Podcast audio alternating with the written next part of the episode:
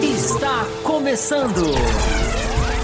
Café com Velocidade. A dose certa na análise do esporte a motor. É, continuação. Estamos aqui na mesma semana fazendo a parte 2. Já fizemos na segunda-feira. Foi ao ar na segunda-feira a parte 1 um, de temporadas inesquecíveis. Temporadas que marcaram, temporadas que por algum motivo, positivo ou negativo, positivo, negativo, motivo, quanto Ivo, né? É, ficaram aí na nossa memória, na memória aqui dos meus convidados. Eu, eu, prometi que os três voltariam. E os três estão de volta: Alberto Coimbra, Carlos Ferreira, André Pedro. A gente vai falar citar temporadas nessa intertemporada da Fórmula 1 e a gente está aqui sempre trazendo conteúdos especiais para você, tentando trazer programas diferentes e eu sempre lembro, né? São programas que têm a proposta de trazer a visão dos nossos apoiadores, apoiadores da faixa premium. Vários têm passado por aqui, vários ajudaram o canal, muitos da faixa premium puderam, tiveram disponibilidade, alguns não, não pediram desculpas, não conseguiram. Mas a ideia dessa fase do, do, do, dessa fase do campeonato, vai, enquanto o campeonato não começa, é trazer a opinião de quem normalmente está do outro lado da telinha, normalmente está ajudando a gente, mandando super chat, mandando mensagem. Hoje eles estão aqui nessa fase, enquanto não começa a Fórmula 1, eles estão passando por aqui. Então a ideia, é sempre bom dizer, é, para as pessoas entenderem, para você participar, você pode participar dos vídeos, comentar aqui nos vídeos, a gente fica muito satisfeito. Mas sempre lembrando, a ideia é apenas abrir o leque de opiniões e trazer visões diferentes e recompensar quem nos ajuda tanto e mantém o canal vivo, que são os nossos apoiadores. Eu tenho três deles aqui, três dos melhores, inclusive. Alberto Coimbra, André Pedro, Carlos Ferreira, estão sempre aí muito ligados no canal. É, ajudam o canal via Pix também, que é uma maneira de você apoiar. Daqui a pouquinho eu vou falar das nossas plataformas de apoio para você poder é, ajudar o canal, se você tiver interesse. Já está passando aqui, ó. hoje a gente está aqui num, num numa, numa, numa, num sistema diferente aqui de transmissão. E eu tô apanhando aqui, viu? Sentindo falta de raposo aqui nesse momento. É, mas já estão passando aqui a, a, os, os, as três plataformas que você pode acessar se você quiser apoiar o café. Mas como eu falei, lá na frente eu explico mais sobre isso. Importante a gente já começar e importante você já deixar o seu like, hein? Você já deixar o seu like, você que está assistindo, você que está gostando dessas edições, olha aí, essa é a segunda na semana. Não só estamos fazendo edições para não deixar você no vácuo, uh, mas estamos também nessa semana disponibilizando duas edições, falando de temporadas históricas, falando de temporadas marcantes, e eu já vou começar Uh, pedindo aqui para o Carlos. Vou começar com o Carlos agora. A temporada do Carlos e o Carlos, no mesmo esquema do, da edição de segunda-feira, dá o seu alô, dá o seu olá, fala a sua temporada e justifique sua resposta. Por que essa temporada merece ser lembrada em suas situações? Seja muito bem-vindo mais uma vez, meu grande Carlos. Muito obrigado, Fábio. Obrigado também aos companheiros aí, o Alberto, o André, André Pedro, está aqui conosco. É, Para você que está assistindo, bom dia, boa tarde, boa noite. É, a temporada que eu escolhi dessa vez é a temporada de 2000. É, a temporada que abre a Era das Eras, né? Que vai no, nos, nos trazer aí uma Ferrari meio dominante no campeonato, né? Não foi um campeonato que, que ela venceu tão facilmente, mas foi um campeonato onde já demonstrou, né? Carimbava ali que tinha alguma coisa diferente acontecendo, que o projeto tinha até que enfim achado o rumo, né? E, e assim, teve muita coisa bacana no, durante o ano. Eu lembro de cara na, da, da estreia do campeonato, na primeira corrida na Austrália, que o Rubinho, e teve também para nós brasileiros a estreia do Rubinho na Ferrari, né? Isso vai ser um tema, é, né? Primeiro ano do Rubinho como piloto é, da Ferrari. É. E aí, já na primeira corrida, num certo ponto da corrida, o Schumacher já tinha feito a parada, o Rubinho chega para ultrapassar e, e, ultrapassa, e, e eu estava até comentando é, em off aqui, né? Que eu lembro direitinho do narrador empolgado, falando que o, que o Rubinho ia estrear ganhando na Ferrari e naquele momento ninguém sabia que ele ainda teria uma parada para fazer, né? E mas de qualquer maneira foi, foi um momento marcante da, da estreia dele e, e do ano que também fez fez o, o Barrichello, apesar de ter ficado só em quarto naquele ano, tinha as, as McLaren ainda muito fortes, né? Com Hackney e Coulter. E... Mas eu acho que o principal ponto de, de 2000 é, é o ano que a Ferrari carimba que alguma coisa diferente tinha acontecido, que ali eles tinham chegado no, no talvez no, no ponto que eles iam buscando já três, quatro anos atrás. E é o ano do tri, né, o Carlos? O ano do tri do Schumacher, né? O Schumacher entra para a galeria dos tricampeões do mundo. É, e a gente vai falar sobre isso. Vamos lembrar algumas corridas, vamos lembrar alguns momentos marcantes. O Carlos já frisou, né? O primeiro ano do Barrichello na Ferrari. Eu estava no Grande Prêmio de Interlagos, no Grande Prêmio do Brasil, e vou falar um pouquinho como foi isso, né? Como porque foi, olha, foi, foi bem diferente, eu posso garantir. Uh, seja muito bem-vindo, André Pedro. Você que na, no primeira, na primeira edição dessas lives, dessa, dessa, ó, mantida a tradição. Chamei, chamei, de, chamei de live o que não é live. Não importa é, a plataforma. Tá mantida, tá mantida a tradição de toda essa intertemporada que eu chamo de live, e nenhuma delas está como live, está como programas gravados. Mas você falou na edição anterior, André Pedro, que você era muito novinho, não assistiu as temporadas que nós falamos de 93, de 94 e 2000. 2000 lembra de alguma coisa? Não lembra ainda? Como é que foi? O que, que você tem de 2000 aí na memória? Seja bem-vindo, André. É, é, muito obrigado, Fábio, ao, ao Alberto e ao Carlos, é, e para todo mundo que está assistindo. É, então, 2000, é, para quem assistiu o programa passado, eu comentei que é, depois do, da perda do Senna, o brasileiro ficou órfão de um piloto disputando para valer, né? E quando o, o Rubinho vai para a Ferrari em 2000, é, apesar do Schumacher ser quem ele era, eu acho que talvez todo mundo teve essa esperança de que ele, num carro é, bom, ele tivesse chance de, de vencer, né? Então, eu acho que esse era uma, esse é uma marca que, que eu acho que eu lembro, apesar de ser, bem, ser novo ainda nessa época, é essa esperança, talvez, é, eu como brasileiro e para quem acompanhava assim próximo a mim, que era talvez a chance de ter novamente o Brasil disputando um campeonato ou algo do tipo, né? Então essa foi a, é a, impressão que eu tinha, que eu tive nessa, nessa época, né? Mas você lembra? Você consegue lembrar assim bastante das corridas? Ou você era, você era novo, né? Você era novinho ainda. Sim, eu era novo. Mas eu, eu consigo lembrar porque é, a corrida que eu mais tenho lembrança é a, a primeira vitória do, do Rubinho Barrichello, né? Ah, que, vamos chegar lá. Vamos é, chegar lá. É, já vou me antecipar um pouco, mas aquele chove, para, chove, para e, e aquele aquela impressão de que ele ganhou correndo com pneu de seco na chuva e que foi uma, é, que nem diz o narrador famoso, pilotou na ponta dos dedos e conseguiu é, ganhar a primeira, a primeira, a primeira vitória do Rubinho né, na Ferrari. Então isso é uma, isso eu lembro muito, muito dessa, dessa imagem, né? Seja bem-vindo, Alberto Coimbra. Tá sendo incomodado aí por um bichinho aí que eu tô vendo. Não, tem um.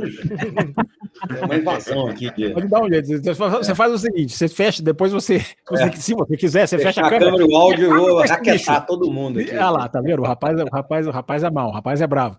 Mas seja Não. muito bem-vindo, Alberto. Eu tenho certeza que você também tem muito a acrescentar sobre essa temporada de 2000. Você já acompanhava a Fórmula 1. Não sei se você já estava na Itália nessa época, né? Do comecinho dos anos seguinte. 2000. Foi no, foi no ano seguinte? seguinte? É, mas e aí, o ano 2000, o que, que vem? O que, que tem aí na sua cabeça sobre anos 2000 que a gente pode ressaltar também e a gente vai é, entrar nessa temporada?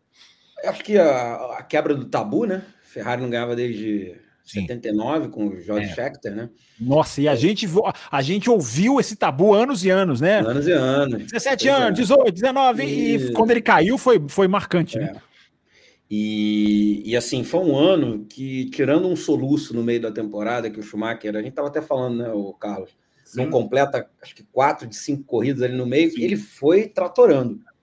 Né? E a, a, temporada só foi mais apertada porque nesse meio, que acho que o, o Rubinho ganha uma dessas corridas, que é a da Alemanha, a famosa, né?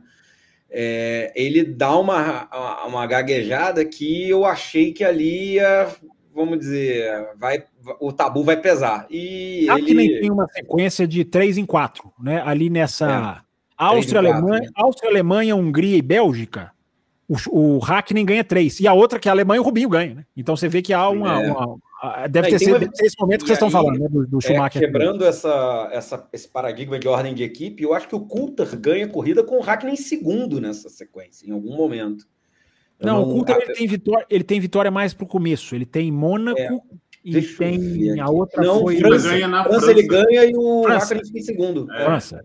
Isso. Inclusive a vitória. Não teve parênteses, do, parênteses do parênteses, né? A vitória da França é marcada pelo gesto obsceno, que eu não vou repetir aqui. Um desses, ele, ele é. mostra um desses dedos aqui pro. pro o, o Culta mostra ultrapassar o Schumacher na França, é. ele mostra o dedo pro Schumacher, é uma das imagens icônicas também. Mas eu te interrompi, Alberto, pode completar. Não, é, é isso, assim, é a sensação de que eu achei que o, a Ferrari no meio ia entregar. O, uhum. o, peso do tabu ia, ia falar mais alto, porque teve um momento da temporada que realmente a coisa parecia que a, a Ferrari tinha decaído. Que o melhor carro era o da McLaren, porque eles, em, em, tirando a vitória do Rubinho, eles emendam uma sequência de vitórias com Coulter e com Hackney. Mas aí vem Monza, aí vem Japão, Malásia e Brasil, eu acho. Que é uma sequência final que o Schumacher é. Não, Brasil era, a segunda, Brasil era a segunda corrida naquele ano. Ah, então não foi Brasil, não. No final é, foi. Veio Monza, Estados Unidos, Japão e Malásia. É. Era Indianápolis, né? Indianápolis. É. E você falou que os carros de 93 eram os mais bonitos, para mim esses são esses aí. A 98, geração de 2000? 99, não, mas você tá falando, 2000. tá falando da Ferrari ou a geração de 2000? Não, a geração de carros. Eu acho aquele carro da McLaren de 98, 99 maravilhoso. Esses carros West. da Ferrari maravilhosos. É. Entendeu? 2000 a gente tinha a Jordan amarela. Né? Jordan amarela. Jordan amarela. Eu acho que a única a exceção é aquela Williams gente, vermelha, que era um troço tinha uma, horroroso. A gente tinha uma Williams, pois é, que começou muito branca, é. mas no final de 2000 eles põem uma faixa escura no carro, o carro escurece um pouco, e eles colocam uma faixa escura na tampa do motor, que olha, deixa o carro bem mais, bem mais bonito. Mas o que mais? Deixa eu ver. Agora, agora, agora eu quero lembrar aqui dos carros, das pinturas a dos Williams carros. A vermelha vai. foi nessa época? Foi, não foi? Me ajuda. Não, não. Foi? Não, a Williams vermelha. A Williams vermelha que inclusive, pois é, a Williams vermelha que eu, inclusive eu tenho aqui no cenário, ela é de 98 e 99. Ah, tá. Tem a Aeros preta também, né, de 99. É. De 99, sim, 99. mas aí já Aí já não é 2000, é, né? Tinha a, 2000 era, era laranja e preta, né? Isso, é lar, a, a, laranja e preta. Eu acho belíssimo também, belíssimo carro também.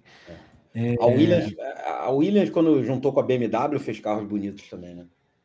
Fez, mas esse é. primeiro ano, esse primeiro ano, que é o primeiro ano da parceria da Williams com a BMW, é. inclusive, é, a Williams começou com o carro todo branco, e depois eles mexem no carro. Sim.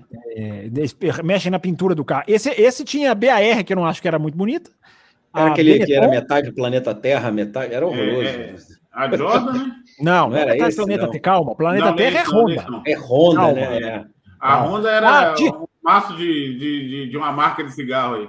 Isso, isso. Eram os dois maços de cigarro. Esse, é. esse ano tinha uma Prost, que era linda, aquele carro da Prost. Sim. E tinha a Jaguar, que era um carro Jaguar. muito bonito também. Jaguar era um carro muito, apesar de andar mal, era um carro muito bonito, né? É.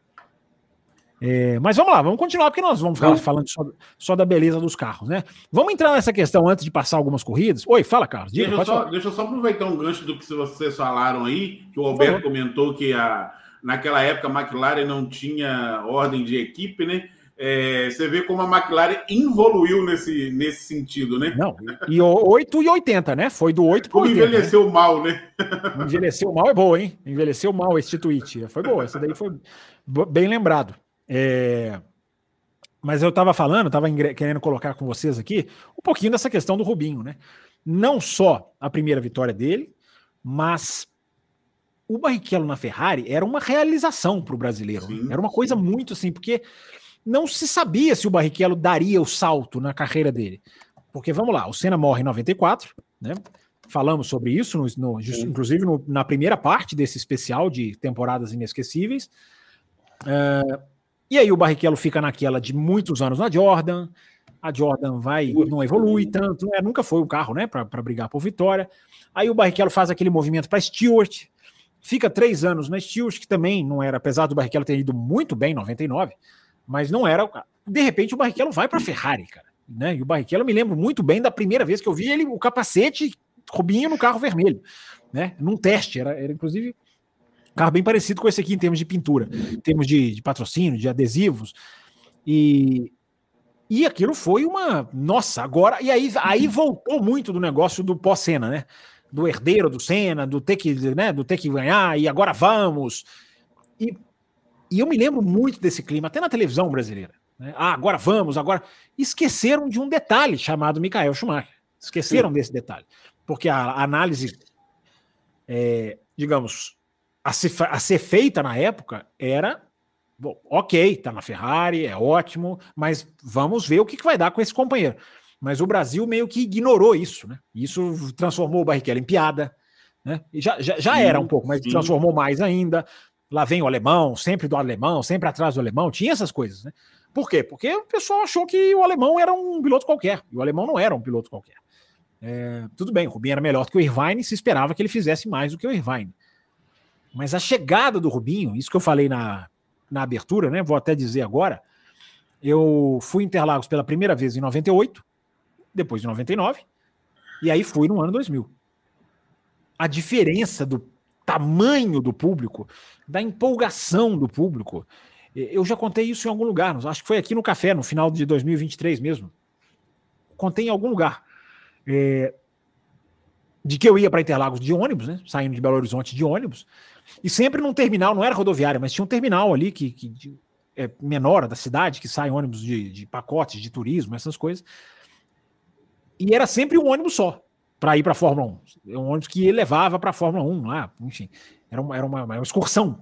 É, no dia, em 2000, que eu cheguei para pegar o ônibus, não tinha um ônibus, tinham seis. E o caminho até o ônibus era uma multidão. Você não conseguiria chegar no seu ônibus, porque estava todo mundo com bandeira e, e soprando, soprando aqueles negócios e aquele assovio.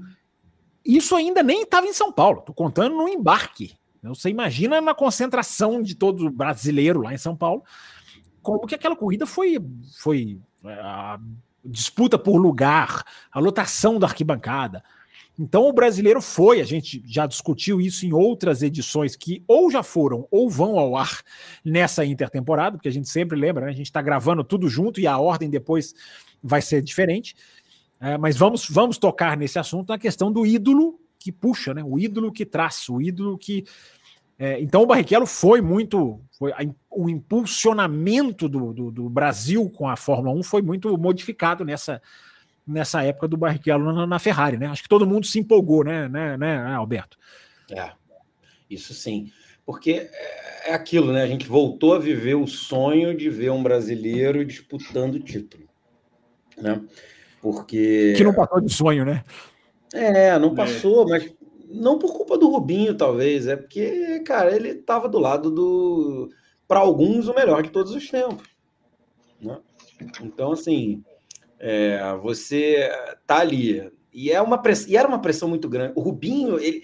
a gente sente até nas entrevistas que ele dá hoje, que até hoje ele guarda essa pressão dentro dele, assim, não que ele sinta essa pressão hoje, que ele já está aposentado, mas ele fala de um jeito que parece que aquilo está até latente ainda nele, entendeu? Mal resolvido nele. A carreira toda, praticamente, eu tenho essa sensação do Rubinho, de que ele se é. sente assim é, eu não vou dizer em dívida, porque é, é exagero, mas ele sente assim é. que ele queria. Ele fala muito, eu queria. É.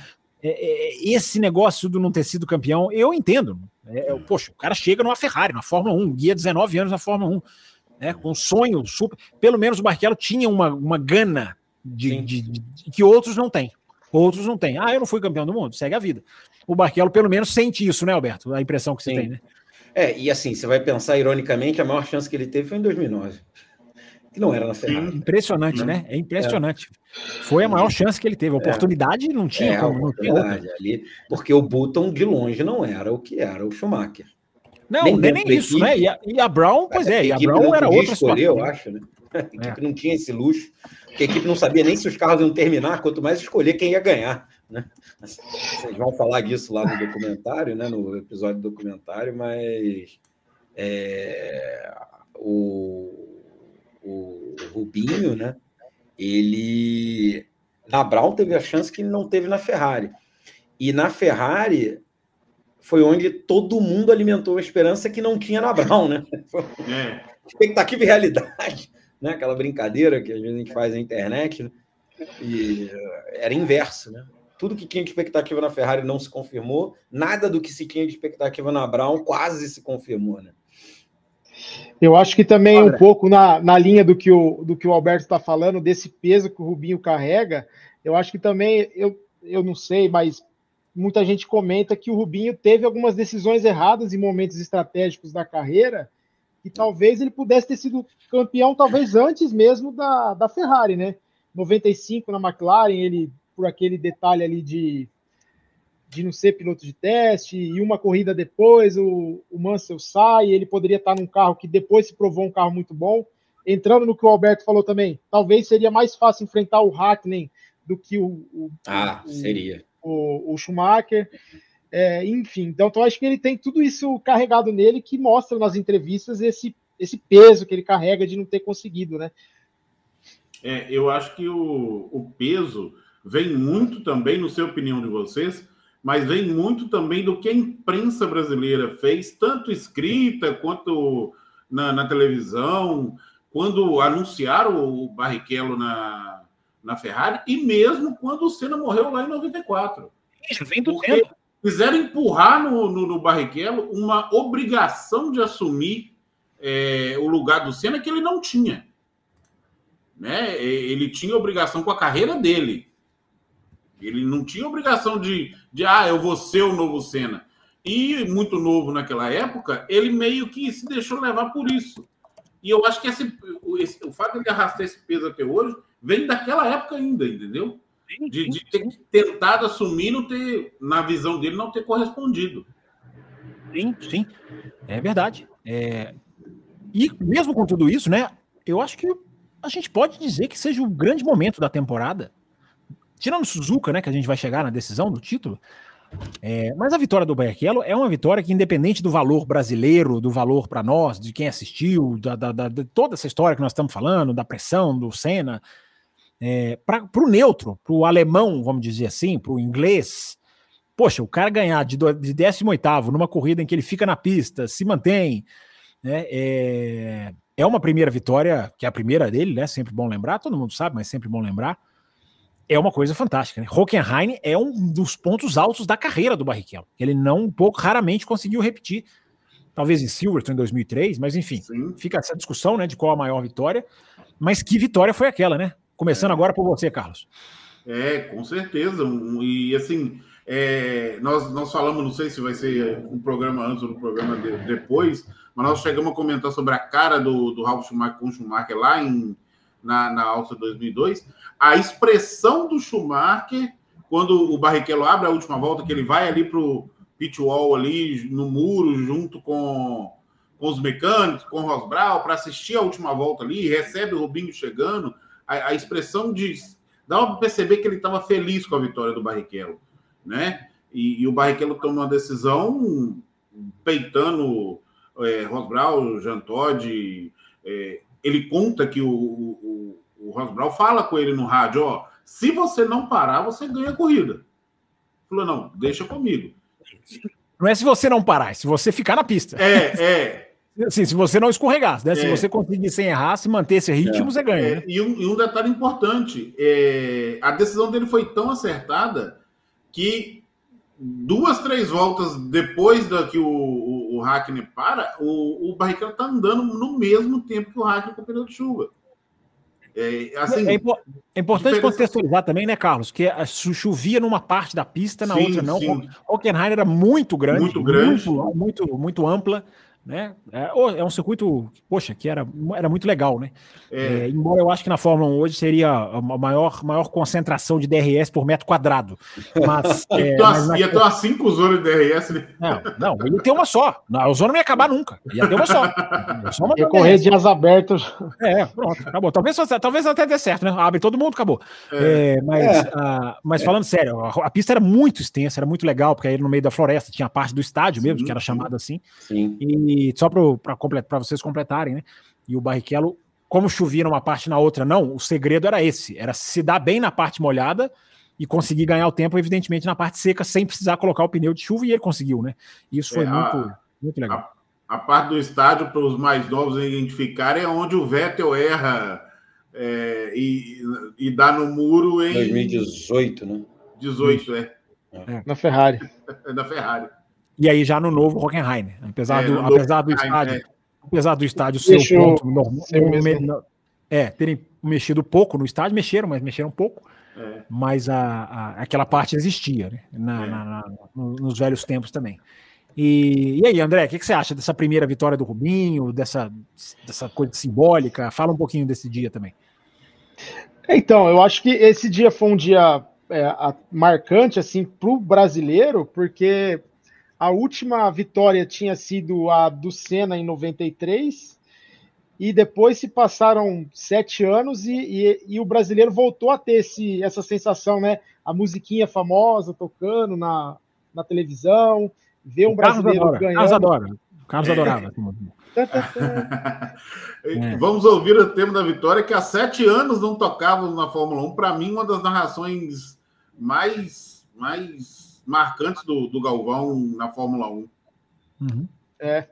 E, então, eu acho que, eu não sei, é, tudo que a gente comentou até aqui, essa vitória talvez tenha dado talvez essa esperança, né? Tipo, ah, é o primeiro ano, talvez 2001, o Rubinho pode engrenar e peitar. Ah, porque a gente comentou aqui, né? Ah, o brasileiro, a imprensa falou: não, o Rubinho vai chegar e vai talvez peitar o Schumacher. Eu não sei se eles pensaram, pô, o cara tá. Foi campeão em 95, não ganhou mais nada. Eu acho que o Rubinho pode chegar e ganhar. Então foi uma impressão errada, né? Que acabou não se concretizando e o Rubinho acabou em nenhum momento é, é, brigado é, de verdade com o Schumacher, né? Então, mas essa vitória teve toda essa marca, né? De ser uma vitória depois de muitos anos, então foi muito marcante, apesar de tudo, né? E aí, Alberto, tem uma lembrança especial desse dia? Assistiu a corrida? Fez como alguns falaram? Ah, não, ele vai largar em 18, hoje eu não vou nem assistir. Aí o cara não, vai lá e ganha. Vi, vi, vi, porque o campeonato tava pegando fogo naquele momento, né? Hum. E, eh, como eu disse, o Schumacher foi o último piloto, em algum momento eu acho que eu disse isso, o Schumacher foi o último piloto que eu torci, né? Que eu tinha uma, a, a, a, torcida pelo, pelo piloto acima até das vezes do que o interesse, às vezes, pelo esporte. Então, como o Schumacher estava ali na naquela coisa. E eu também tinha uma, um carinho muito grande pela Ferrari, por, pela minha proximidade até com a Itália e tudo. É, tinha essa coisa, né? Então, assim, cada grande prêmio ali era um desespero, porque era um auge ali da ralentada do Schumacher na temporada, aquela que eu vinha falando, né, do meio, Sim. que eu achei que a coisa ia degringolar e o Rubinho ali salvou. Salvo engano, a vitória do Rubinho salvou a liderança do Schumacher. Ele ainda se manteve na liderança por causa da vitória do Rubinho naquele momento. E é engraçado porque essa vitória ela parece meio esquecida em alguns momentos, que outro dia a FIA soltou uma, uma, uma estatística ou uma lembrança de que a vitória do Alonso em Singapura teria sido a vitória com a largada mais atrás de um piloto, largando em 14 Justamente a de Singapura, hein? Justamente é, essa, 2008, quer dizer, a lembrança é péssima 2008. por todo o contexto. O André, e ainda o André é Pedro, que o André Pedro adora, porque olha a foto é. atrás dele. Olha é. aqui, olha que maravilhoso. E, e, a lembrança ainda é errada, porque o Rubinho largou em 18 naquela corrida. Né? Então parece que é uma corrida esquecida, né? Porque lembraram de Singapura. É, mas aquilo, eu não sei se eles colocaram tal, neste século, né? Porque aí tem aquele negócio é, de 2000 não entra. Talvez, entra talvez. 2001 a partir de 2001, né? Não, é. mas é claro que não pode, não, não, não, mas... não, por dois motivos, né? Não pode esquecer dessa do Barrichello e a do Alonso não pode jamais ser considerada uma vitória, né? Aquilo ali não é uma vitória.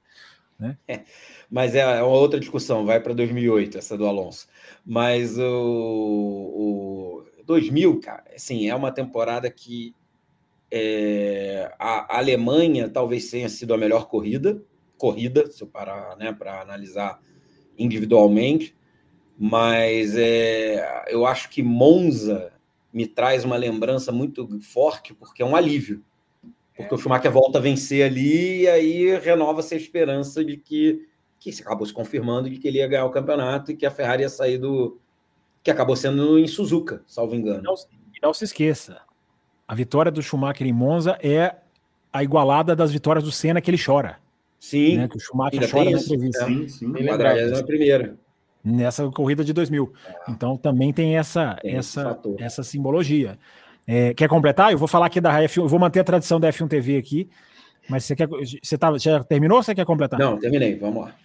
É, como a gente fez no bloco bloco 1, né, desses especiais de temporadas históricas, eu estou aqui abrindo a F1 TV para saber quais corridas que você pode assistir das temporadas que a gente está fazendo.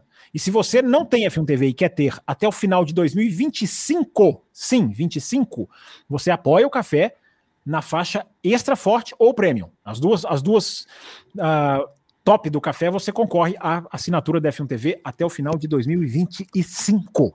Dois anos de F1 TV você não tem, que eu sei que você não tem. Então, é, ganhando no café, você passa a ter. Então, eu tô com a F1 TV aberta aqui. É, as corridas que tem de 2000. Da Espanha, eu não lembro se teve alguma coisa especial. Acho que lembro que o Schumacher ganhou. Não, lembro que o Hackney ganhou, aliás. Schumacher ganha na que o Hackney quebra na última volta. O Carlos lembrou recentemente dessa corrida. Tem a da França, de 2000, a corrida do gesto obsceno do Coulter. Tem o GP da Alemanha, de 2000. Isso, isso é um pouco relativamente recente. Não tinha, não. Esse GP da Alemanha, do Rubinho, tem na F1 TV. E, e tem mais duas. Tem mais duas. E essas duas são icônicas para a gente já encerrar com essa temporada e já passar para a próxima.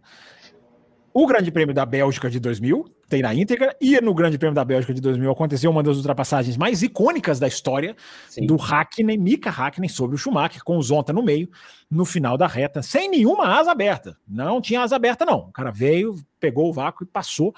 Pegou dois vácuos ali, a gente pode até dizer, né? E se alguém quiser, se algum de vocês quiser comentar, pode comentar também sobre esse momento, sobre essa manobra, sobre essa, esse, esse instante. E a outra, a última corrida que falta aqui são só Quer ver? Deixa eu até abrir de novo aqui. São só seis é, que tem. Cinco, desculpa. Cinco corridas que tem na, na F1 TV. E eu já citei Espanha, França, Alemanha e agora Bélgica. E o Grande Prêmio de Suzuka, que é a corrida em que Schumacher se torna tricampeão do mundo, em que a Ferrari sai da fila. É a corrida simbólica. E é uma corrida tensa, é uma corrida boa. É uma corrida Sim. que a Ferrari ali teve estratégia para fazer, teve, teve, teve, teve, teve disputa. O Hackney larga na pole, se eu não estou enganado. Acho até o Hackney que larga na pole. Se eu não estiver enganado, estou fazendo de cabeça aqui.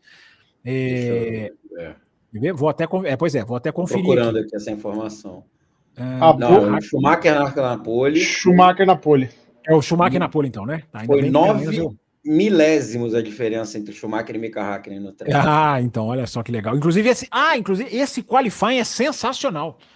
É, porque um vai tomando a, a pole do outro no qualifying, aquele, era aquele qualifying de, de, de pista aberta, uma hora. É, uma hora. É, essa, a, a F1 TV não tem os qualifies, né? Só, da, só depois que a Liberty comprou.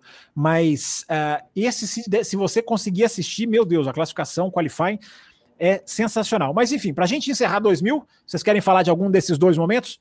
A Bélgica e Suzuka ou tá aí arredondado? Falem um pouquinho também do tricampeonato, né? Do Schumacher. É, na, na Bélgica, eu me lembro que a, a, a narração brasileira já já vinha algumas voltas, acho que o, o, o Hackney ficou umas três, quatro voltas atrás do Schumacher de fazer a ultrapassagem. E uma coisa que nós não, não escutamos mais hoje, né? É o narrador fala assim: ele está estudando a linha para ver aonde ele vai passar. É. É, que não é assim, ah, chegou na reta, eu abro o DRS e passei. Não. não. Porque não era só isso. Hoje a linha, a linha que eles estudam hoje é diferente. Antes eles é. estudavam a linha do traçado. Hoje eles medem, hoje eles levantam o pé na reta, né, seu Alonso? É, eles levantam é. o pé na reta para dar a linha para o cara passar e ele poder abrir a asa. Olha que é. diferença, né? Como andamos assim, para trás. E, e, você vê que na, na, na, na manobra de ultrapassagem, o Hackney tinha definido que era naquela volta. Uhum. Entendeu? Então, na hora que o Schumacher tenta colocar o. Fugiu o nome do campo piloto Zonta. O Zonta, Zonta. Ele, o Zonda para atrapalhar e ele achou que o, o, o Hackney fosse sair junto com ele. O Hackney vai para outro lado e fala assim: então tá, vamos lá, ué. É uma ultrapassagem assim, da, da, das mais bonitas da, da, da história é. da Fórmula 1. É. E para vocês, André e, e, Alberto, falarem, poxa, não, o momento do tricampeonato, primeiro que o tricampeonato, tricampeão na língua portuguesa é é, é, é, é, mais, é, mais, é mais sonoro do que tetracampeão.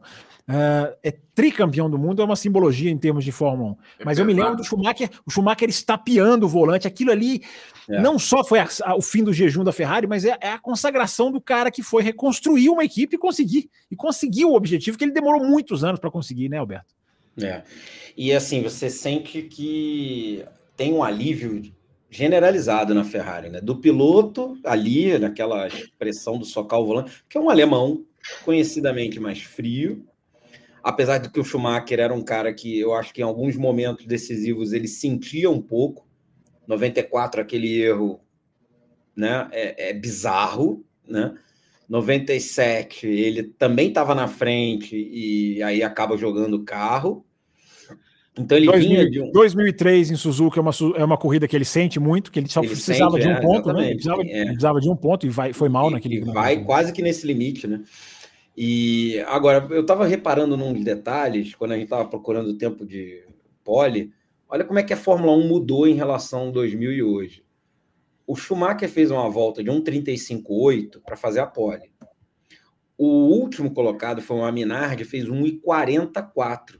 Estamos falando de quase 5 segundos separando o primeiro do último. Isso na Fórmula 1 atual é inimaginável. Você vê como a gente está hoje numa Fórmula 1 muito mais achatada. A corrida, o Schumacher vence com 1 hora e 29, o Hackney a 1 segundo e 8 dele, mas o Coulter a 1 minuto e 9. E a partir do sexto colocado, todo mundo tomou volta, que é uhum. uma coisa que hoje também a gente já não vê mais na Fórmula 1. Então, é, é, agora vendo esse, essa, essa, tabela da corrida, eu vejo esse detalhe que como a Fórmula 1 achatou. Hoje você era comum naquela época corridas em que até o quarto, às vezes o terceiro colocado tomava volta. Você vê, o Coulter era 1 minuto e 9 numa volta de 1 e 30. Você está ali a poucos segundos de tomar uma volta o terceiro colocado, né? É, é, é, é, muito diferente né, do que a gente está acostumado hoje. Né? E aí, André, pra gente mudar de temporada, vai. Arredonda. Você preferia assistir a temporada de 2000 ou a temporada de 2023? Ah, eu acho que é de 2000, né? É... Tudo isso que o Alberto falou, né? O cara é. tomava mais tempo, o cara do terceiro tomava um minuto, mas a de 2020, 2023 faltou, faltou faltaram algumas coisinhas, né? Na, na, na de 2023 também. É, a distância no cronômetro tá maior, mas parece que a distância do melhor carro é maior para o segundo, é. né? Então. Não, não pois é, é, Falando, falando sério, né? A distância do primeiro para o último se achatou. A distância do primeiro para o segundo se alastrou. É. Só ela também. É. então eu acho que é isso, cara. O que todo mundo aqui já falou, acho que é já foi suficiente ver o, o, o Schumacher igualar né, outros grandes pilotos que, que tinham sido tricampeões também. Então foi essa essa marca, né? Ele também atingiu o tricampeonato, a Ferrari sair da fila, então esse, esse final foi um final é, icônico, né, para a Fórmula 1. Oh, oh, oh, Fala rapidinho, Carlos, porque a gente já tem que mudar. Ah, é rapidinho mesmo. Eu não lembro em qual programa que a, que a gente falou, mas a gente falou em alguns sobre a tradição da Argentina na Fórmula 1. E uhum. marca a, a, passagem, né, 2000, é 2001, do último argentino na Fórmula 1, se eu não me engano. Gaston Mazacane? É, o Mazacane. Mazacane. E... Teve alguém depois, não teve? Argentino, não me lembro. É. Da Argentina, não, hein? Não, né? Na Argentina? Vou até olhar aqui. Pesquisar Vou também. olhar aqui. É, o Carlos ele joga uma bomba e sai correndo. Né? É. Ele joga bomba e sai correndo. Ele acha que a gente vai. Eu, não, mas eu, lembro, eu lembro muito porque eu foi a época que eu consegui comprar videogame. E, e eu lembro que no, no, no, jogo, você pilotando ali, toda hora você, o narrador. Era o nome que o narrador do jogo mais falava. Gastou Mazacane. É. O que será? Hum. Ó, não, teve o Esteban Tueiro, mas foi antes. O Esteban, Esteban Tueiro foi antes. Foi antes? É isso que eu foi ia perguntar. É, foi, foi antes. Foi antes o Esteban Tueiro foi 97 ali, se eu não estou enganado. Eu, tô, eu só estou vendo o nome dele aqui. Mas não teve, não. Teve o, o, o, Peixito Lopes, que ele não chegou a correr. Ele chegou a ser de piloto de. de piloto chegou a fazer alguns testes, vai. Mas enfim, vamos lá, vamos continuar, vamos seguir o programa aqui. Então tá a temporada de 2000, tá aí algumas observações, o, a simbologia do tri, o fim do jejum da Ferrari, a estreia do Rubinho na, na, numa equipe grande. Acho que está bem abordada a temporada de 2000. Agora com a palavra o senhor André Pedro, que vai defender uma temporada, ou criticar, pode ser, mas vai trazer uma temporada aqui para a gente trazer detalhes e dissecar dos pontos mais importantes. Vai lá, André.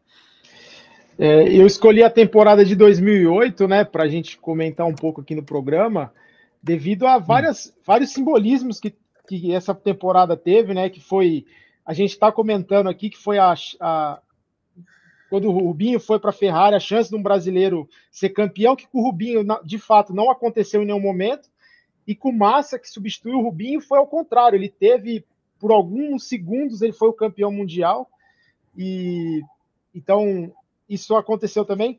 E a foto está até aqui atrás, que eu acho que é, é até a coisa mais marcante, talvez, que tenha acontecido naquela temporada, que é, nos programas que a gente foi gravando durante a semana, a gente comentou, né, de atos é, de vigarice, de mau caratismo de pilotos, né, o Schumacher virando o carro, é, talvez ali é, alguns comentaram, pô, naquele ímpeto de, ah, eu vou perder o título, eu vou jogar o carro em cima, mas essa falcatrua, esse, é, que foi feito por pela Renault, é, pelo Briatore, foi algo que foi muito mais totalmente premeditado, então foi uma mancha para a Fórmula 1 e desencadeou tudo isso que a gente está vendo hoje em dia, né? Que é essa briga, é, para alguns é, é, correta, né?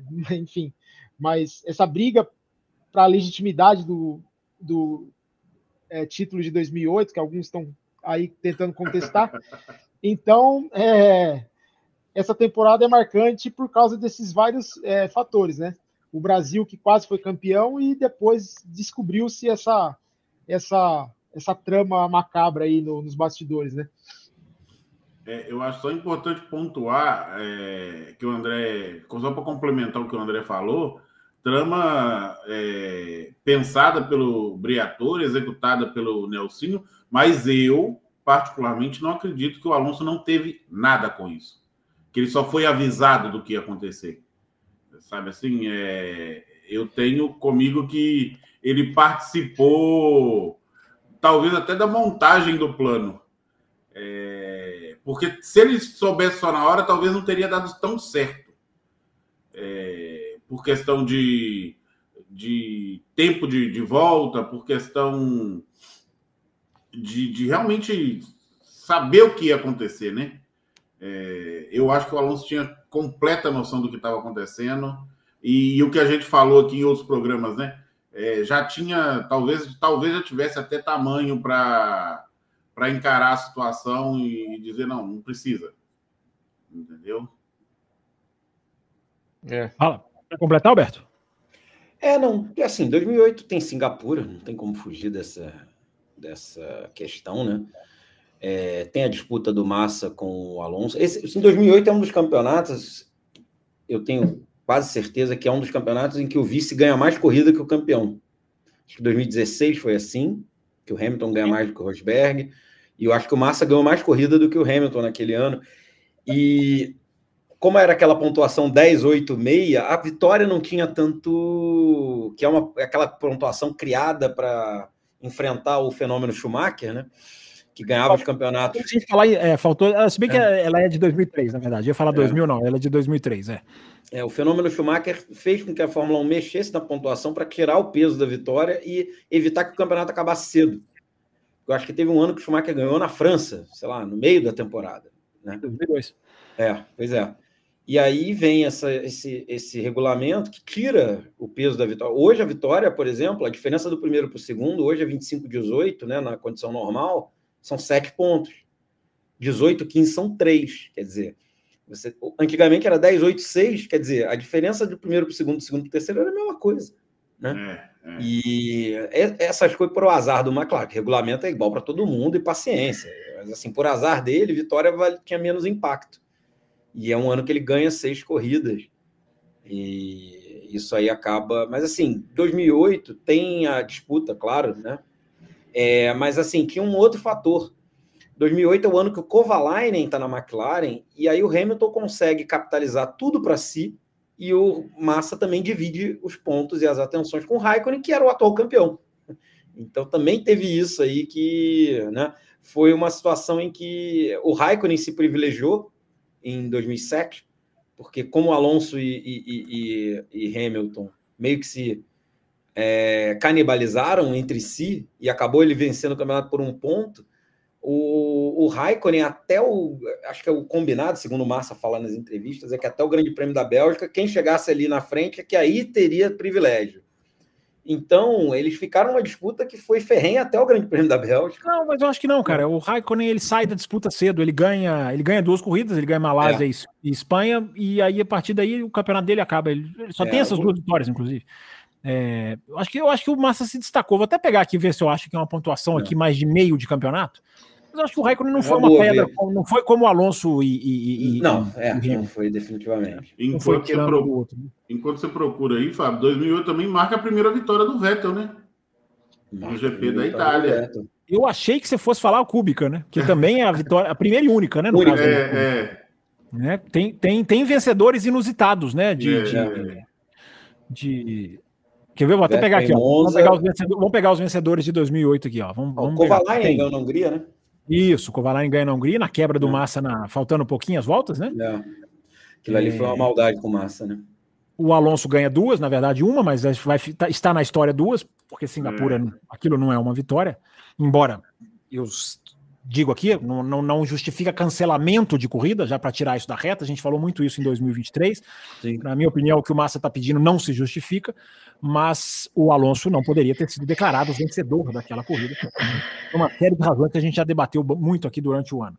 É, e se é... você elimina o Alonso, o Hamilton sobe e piora a situação do Massa. É, exatamente. O Hamilton ganha mais pontos, isso mesmo. É. É, mas, o, o, na minha opinião, o Rosberg tinha que ser declarado vencedor, porque não fez nada de errado, não ultrapassou ninguém, não sabia de nada e chegou em segundo. Então você, você pune o infrator, você não pune todo mundo, você não elimina a corrida.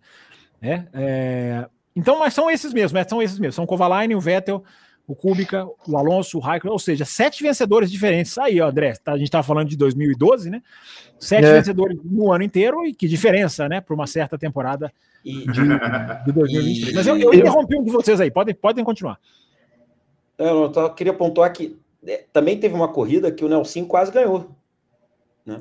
Ah, foi na segundo. Alemanha. Alemanha. É, em casa, ele, praticamente. Porque ele nasceu é, chega, em, Alemanha, né? chega em segundo, né? E é. o Hamilton ganha aquela corrida e aí tem aquela, aquele safety car do Glock, né? Que bate, né? Sim. É verdade, bem lembrado. Glock, né? Já, já arrumando. É. Ah, é, o Glock. O Glock, não, nós estamos falando de 2008, nós vamos chegar lá no Grande Prêmio do Brasil. Evidentemente chegaremos no Grande Prêmio do Brasil. O, o Nelsinho bateu na trave de ganhar a corrida. É, mas é. muito mal, né? Muito mal. É, tá certo, boa lembrança. Realmente temos que lembrar da, da, da corrida de Hockenheim.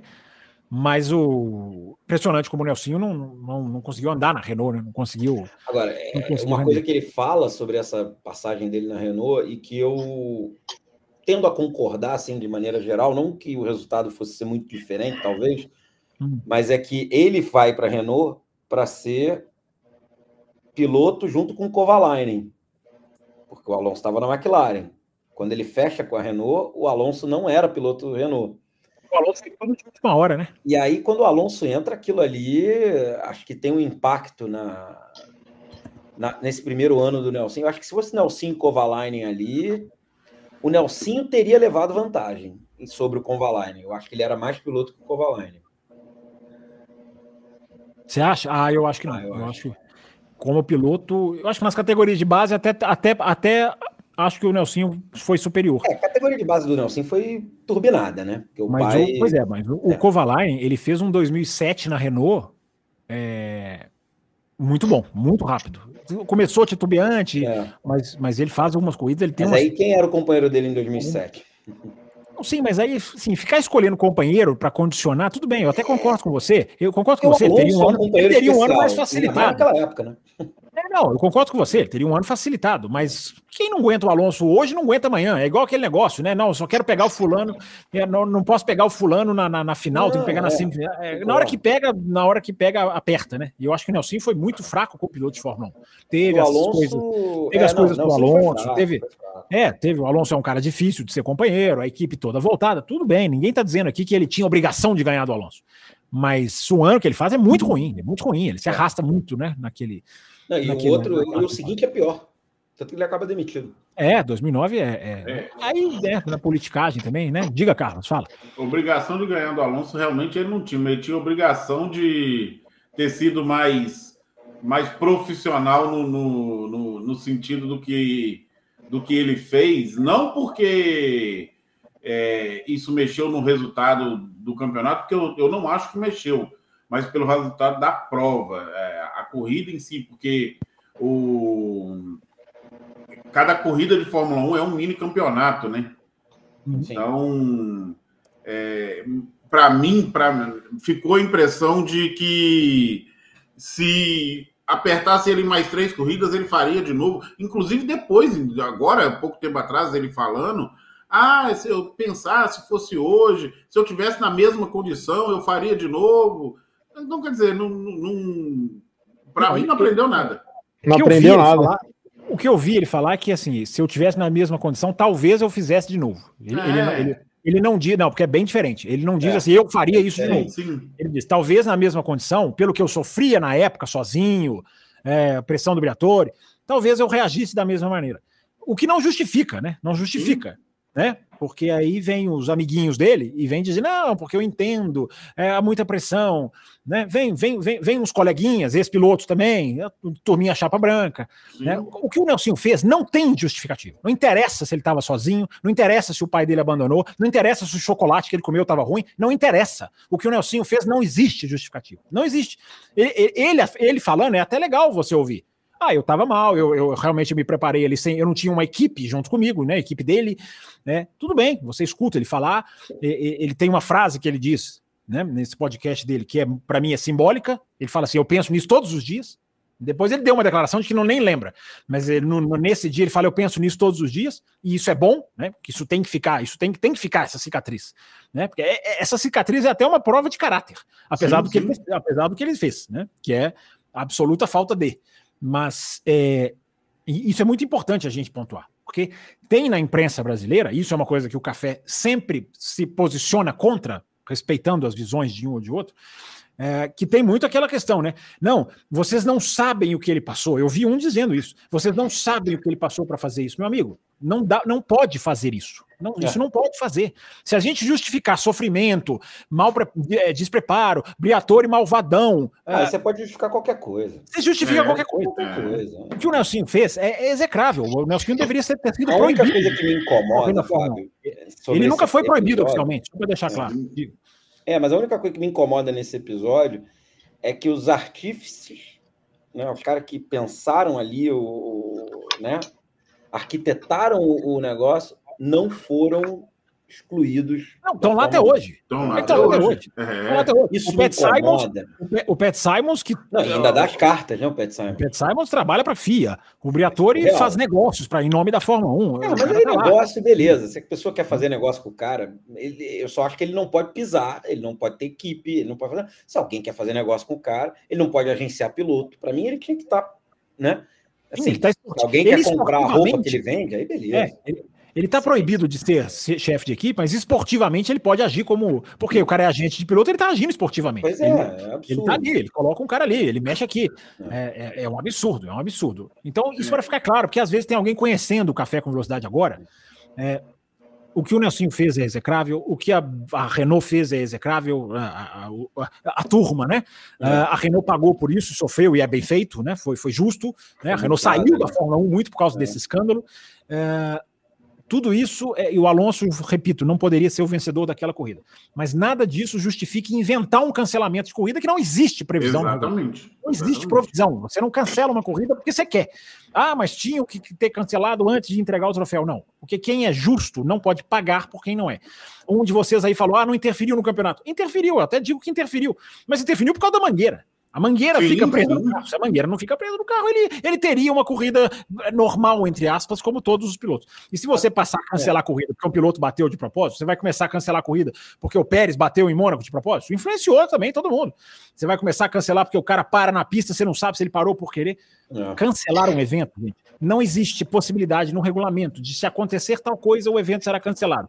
Porque senão, um esporte, o Alberto é advogado, senão um esporte, ele passa a ter um monte de evento que pode não, não existir. Isso, isso, isso não existe. Então, para a turminha que abraça aí, vamos embora cancelar, é, é, é não está pensando nas consequências. O Massa só está pensando nele. E se assim, por mais que o, o evento tenha sido forçado, Fábio, que é o, o sem bater para forçar o safety car. Sim, mas foi forçado. Safety car é um evento previsto. Normal de corrida. Ah, exato. Exatamente. Exatamente. Por mais que tenha sido forçado, é um evento normal. Poderia ter sido o Nelsinho rodando efetivamente, ou dois carros batendo. O Massa teria que entrar, todo mundo ao mesmo tempo. Sim. Aquele evento tem que estar. Tá Sim, é isso. Concordo plenamente. na rotina da equipe. É, Concordo plenamente. A, a mangueira poderia ter ficado presa no carro do Hamilton na McLaren. O que, o que exatamente, exatamente. O que, o que eu sempre digo, o que o, o que o Nelsinho causa é fazer todos os pilotos cruzarem a linha do box. Isso o Nelsinho causa. Sim. O que acontece a partir daí, meu amigo? Ah, o cara escorregou lá na volta 57. Se você quiser, você, você compra o Nelson então também. Porque o pneu tá frio e na, na volta 57 o cara escorregou, mas o Nelsinho fez o meu pneu ficar frio lá. É, é, meu amigo, você, você, você, você, você não faz uma. Um, para matar esse assunto, você não coloca um cafajeste ou cafajestes acima do evento. Porque se você cancela, você dá ao Cafajeste o poder de cancelar um evento. Alguém pode fazer isso por querer um, um futuro. Um dia a AlphaTauri bate lá em circunstâncias, não vai chamar mais AlphaTauri, mas bate lá em circunstâncias suspeitas, a Red Bull se beneficia, opa, e aí, vamos. Você não dá esse poder. Você não Sim. dá esse poder. Você tira, sempre tire os malfeitores. Elimina, exclua, puna. Tem muita gente que fala, a Renault tinha que ser excluída do campeonato. Ok, acho, acho uma, uma bandeira bem defensável, mas sempre importante separar as coisas. Mais alguma coisa de 2008 aí, pessoal? E os dois principais, é, vamos dizer assim, atores do negócio, né? o Nelson e o Alonso, não sofrem nada. O Nelson só não continua na Fórmula 1 é, é. por falta de talento mesmo, né? E o Alonso. ele, ele, só, não, ele só não continuou porque ele queimou o filme. A, Sim, a punição do Nelson foi queimar filme, né? É, eu acho que o Nelson, se não tivesse feito aquilo, teria de repente vaga em outra equipe. Não sim, era nenhum absurdo. Sim, talvez, né? Sim. E, e, o Alonso não sofreu nada. O Alonso nada. Ainda, ainda é considerado aí o vencedor da corrida, né? Tem o troféu, cara. Como é que pode? Tem, é, é, pode é. ter o troféu. Mas assim, Carlos, eu entendo a tua visão de que o Alonso ah, deve ter, mas, mas assim, as investigações nunca trouxeram nenhum elemento que o, vocês dois têm razão, é porque não é. tem como provar, Carlos. Exato. Esse é o problema. Sim, esse, sim. É o, esse é o problema, né? Por isso que não eu disse que eu, eu, eu não acredito não, que eu também acho. não, eu também acho. Eu também acho que ele sabia. Também acho, também acho. É, mas uh, não tem como provar, né? Mas é. ele tá absolutamente. Ele não poderia ter vencido. Inocente ou vilão, ele não poderia ser, ser o vencedor Sim. daquela corrida. Né? E ele, ele deveria, inclusive, vamos lá. ter a grandeza. Quem teve mais, mais, vamos dizer assim, culpa, entre aspas, no evento? O Hamilton, que tinha um carro mais baixo em Austin, ou o Alonso que é, ganhou uma é, corrida. Você está entendendo o que eu estou tentando boa, trazer boa, é, é, uma, é, uma, é uma, não é uma comparação, é apenas uma. nenhuma da equipe é. ter botado o carro mais baixo. É, Mas é botou isso. e ele perdeu o segundo lugar. É isso, é assim. Ele é assim, inclusive, o vice-campeonato, provavelmente, é ali na disputa. Provavelmente. É, é isso. Pra gente fechar 2008, não dá pra, não dá para esquecer, ó, André, agora para você, se você quiser falar mais alguma coisa desse caso de Singapura também, mas nós temos no Grande Prêmio do Brasil uma das corridas mais históricas da Fórmula 1 de todos os tempos, né?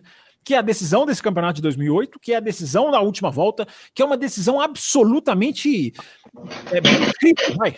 Se é que algum, alguém, alguém assim, lá embaixo, do lado, sei lá onde, Deus, se alguém escreveu aquela corrida, escreveu porque é, né? é um brasileiro no Brasil, na última volta, a chuva que vem na hora exatinha para um e, e complica a corrida, e o Vettel ultrapassa, e o Glock na última volta. Meu Deus, Interlagos 2008, André, que coisa foi aquilo, hein?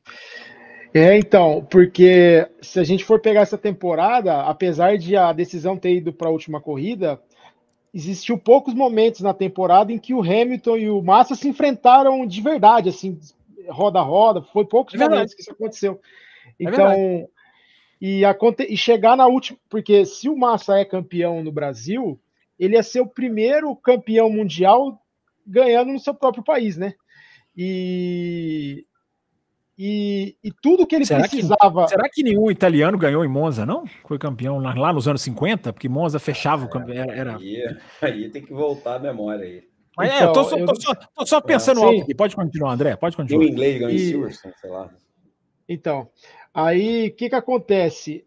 A, todos os, é, as, as probabilidades que tinham que acontecer para ele ser campeão estavam acontecendo e a chuva cai naquele minuto que acabou é, causando a, o, o Glock não ter tração e o Hamilton passar. E, e aquela imagem de você ver o, o Massa cruzando a linha de chegada na, naquele momento como campeão mundial. E eu não sei, eu acho que você estava lá, ou quem estava lá, viu aquela. A torcida, pô, a gente ganhou e e alguns segundos depois você vê aquela imagem do pai do Massa atônito, assim, eu, eu acabei de comemorar o que aconteceu e o, o Hamilton tinha passado, ninguém tinha entendido e então foi o, do êxtase ao, ao balde de água fria em questão de segundos, né? Roteiro, a arquibancada, a gente já falou sobre isso aqui no café, a arquibancada é as pessoas, elas, não é que elas, elas, quase se agrediam, assim, sabe? De um puxar o outro, um empurrar o outro na, na, na festa, sabe? Na, é, naquele, e eu vi, e eu tava acompanhando, eu vi o Glock, eu vi a, a ultrapassagem, ele tava na reta é. oposta, deu para ver, passando. Né? Eu não tinha certeza exatamente, mas eu falei, opa, peraí, tem alguma coisa. E aí depois deu para perceber tudo. Então, uma, as pessoas. Eu, eu, não, eu não ia festejar porque eu estava assistindo como. Eu estava bem neutro mesmo. Bem neutro. Se o Massa ganhar, seria sensacional. E se o Hamilton ganhar também. Porque, na minha opinião, o Hamilton merecia mais naquele ano. Porque, para mim, pilotou mais do que o Massa. Mas aí é outra história. É... Então, para mim, não tinha injustiçado ali. Mas aqueles segundos ali de massa campeão foram sensacionais, sensacionais mesmo. E aí depois você vê tudo isso abaixo, é, é uma coisa que você fala assim. É, eu lembro de sair de Interlagos, eu, eu mandava mensagem para as pessoas. Fala assim, o cara fala que eu tô acordado. Fala que isso aqui não. Fala que eu não. Fala, fala que eu não vou acordar daqui a meia hora. Porque parecia, cara. Parecia. O céu ficou. Inclusive, o céu ficou meio, meio lilás, meio negócio. Na hora que a gente tava indo embora do autódromo. Sabe? Aquele negócio da chuva que passa e dá aquele pôr do sol em São Paulo. Eu falei, não é possível. Muita gente saiu de Interlagos em êxtase mesmo, mas em êxtase, sim, em transe. Mesmo algumas tristes, muitas decepcionadas, mas é, aquilo ali, aquilo ali, eu, eu, acho que todo mundo que estava em Interlagos, Alberto estava, né, Alberto? Tava. todo mundo ar. que estava em Interlagos ficou uma meia hora ali tonto. Ficou uma meia hora, uma hora, cada um é cada um, né? Ficou, porque viver aquilo ali foi muito esquisito, e positivamente esquisito, né? Porque, meu Deus do céu, que coisa histórica, né? É, eu comecei, eu fui perceber, é, eu até, eu lembro de, foi perto ali da, perto não, né? Mas no raio de visão da gente, no ar, a ultrapassagem. E uma coisa que meio que. Aí a gente fica na dúvida, né? Pô, mas ele passou é retardatário? É, é, é, fica na dúvida se é exatamente o cara que, né, que não. E aí, quando ele cruza, e aí a gente vê aquela namorada dele do ar pulando pelo box, correndo igual uma louca, a galera teve uma. Putz, o cara ganhou. Como ele ganhou? Quem ele passou? Porque a gente não sabia. Gente errada comemorando aí, né? É, exatamente. E aí a gente. Porque tem aquela cena que a, namorada dele correndo e pulando, né? Ah, a festa da namorada. Aquelas imagens são todas. Quem, um de vocês dois aqui lembrou, né? Do, do pai do Massa, né? Que é aquele negócio de você ver a, a, a, cara dele. Aí o mecânico, eu não sei se vocês repararam nisso ou se vocês não reparam em nada, como era o grande Raposo. Tem um mecânico que vem dar um chute na parede, quebra uma parede é, ali. Quebra. Né? O, o, pai do Massa, inclusive, tá olhando para esse mecânico. Ele olha mais pro mecânico porque o cara vem dar um chute lá para quebrar. Aquilo ali foi uma loucura, né, né Carlos? Piloto ali não... da Stock, eu acho, também naquela comoração. Tiago Camilo é, tava junto. Tiago Camilo. Tiago, Tiago Camilo. É isso mesmo, ele tava ali. Ou ele seja, tá tava... tá vendo? Essas imagens, nós vamos lembrar desses, desses pós-corrida. Eu me lembro, é por isso que eu me decepciono muito com o Massa, porque o Massa perdeu e ele saiu muito grande do carro. ele saiu isso. muito. Ele saiu muito orgulhoso. E, e a subida no pódio. A, ali eu falei, cara, esse cara vai ser. Eu achava que ele ia ser muito mais ídolo do que ele é. Ele é ídolo, eu não estou dizendo que ele não é. Mas eu achava que ali ele ia virar um, um, uma coisa. É porque o brasileiro, se não ganha, não pega, né? Não pega. Mas não. eu achei. Eu falei, cara, esse cara vai ser grande demais. É, continuou grande. Mas hoje eu acho que ele tá rasgando a grandeza dele. É, eu até tá divido, eu acho que ele nunca chegou a ser ídolo, cara. Eu acho que ele nunca teve esse cara. Eu acho que tem muita gente que gosta dele. Eu acho que tem muita é muito mais ídolo do que ele. É muito mais. O que, o que eu. Não, tô comparando, ok. É. Mas o, que eu, o que eu já apanhei no Twitter por ser contra o pleito do Felipe Massa, eu acho que tem muita gente que é, é, é fervorosamente cega a ele. É, tudo bem. Acho que é mais pelo ser... piloto brasileiro. Pode não ser, a mas. pessoa do Felipe Massa, eu não sinto essa esse brilho nele, entendeu? Confesso, é não, é uma sensação. Não tem carisma nenhum, né? Eu até, é. eu até não discordo de vocês, mas eu acho que dizer que ele não é ídolo para uma, uma parte ah, da, da, da, população, do fã, eu, não, acho, eu acho que ele é. Eu é. acho que ele é. é. Ok, eu acho que o Rubinho é mais, concordo com vocês. Aliás, o Rubinho, nesse grande prêmio, né, Alberto? A gente estava lá junto, o Alberto ganhou o ingresso. Olha, eu esqueço de falar as coisas mais importantes, né? Os caras estão aqui porque eles são prêmio, eu falei já das faixas. Quem é apoiador do prêmio do café concorre a três ingressos para o GP do Brasil desse ano, de 2024. E em 2023, a gente sorteou dois, e os vencedores foram Eduardo Monteiro e esse cidadão que está aqui desse ladinho é. aqui. Ele ganhou o ingresso aqui do café, merecidíssimo.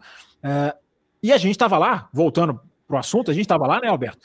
E o Rubinho passa num desfila, né? No, no, no, no, carro aberto antes da corrida, e aquele grito de Rubinho, Rubinho, que tantos anos, nos anos 2000, né? Uma das temporadas que a gente falou aqui.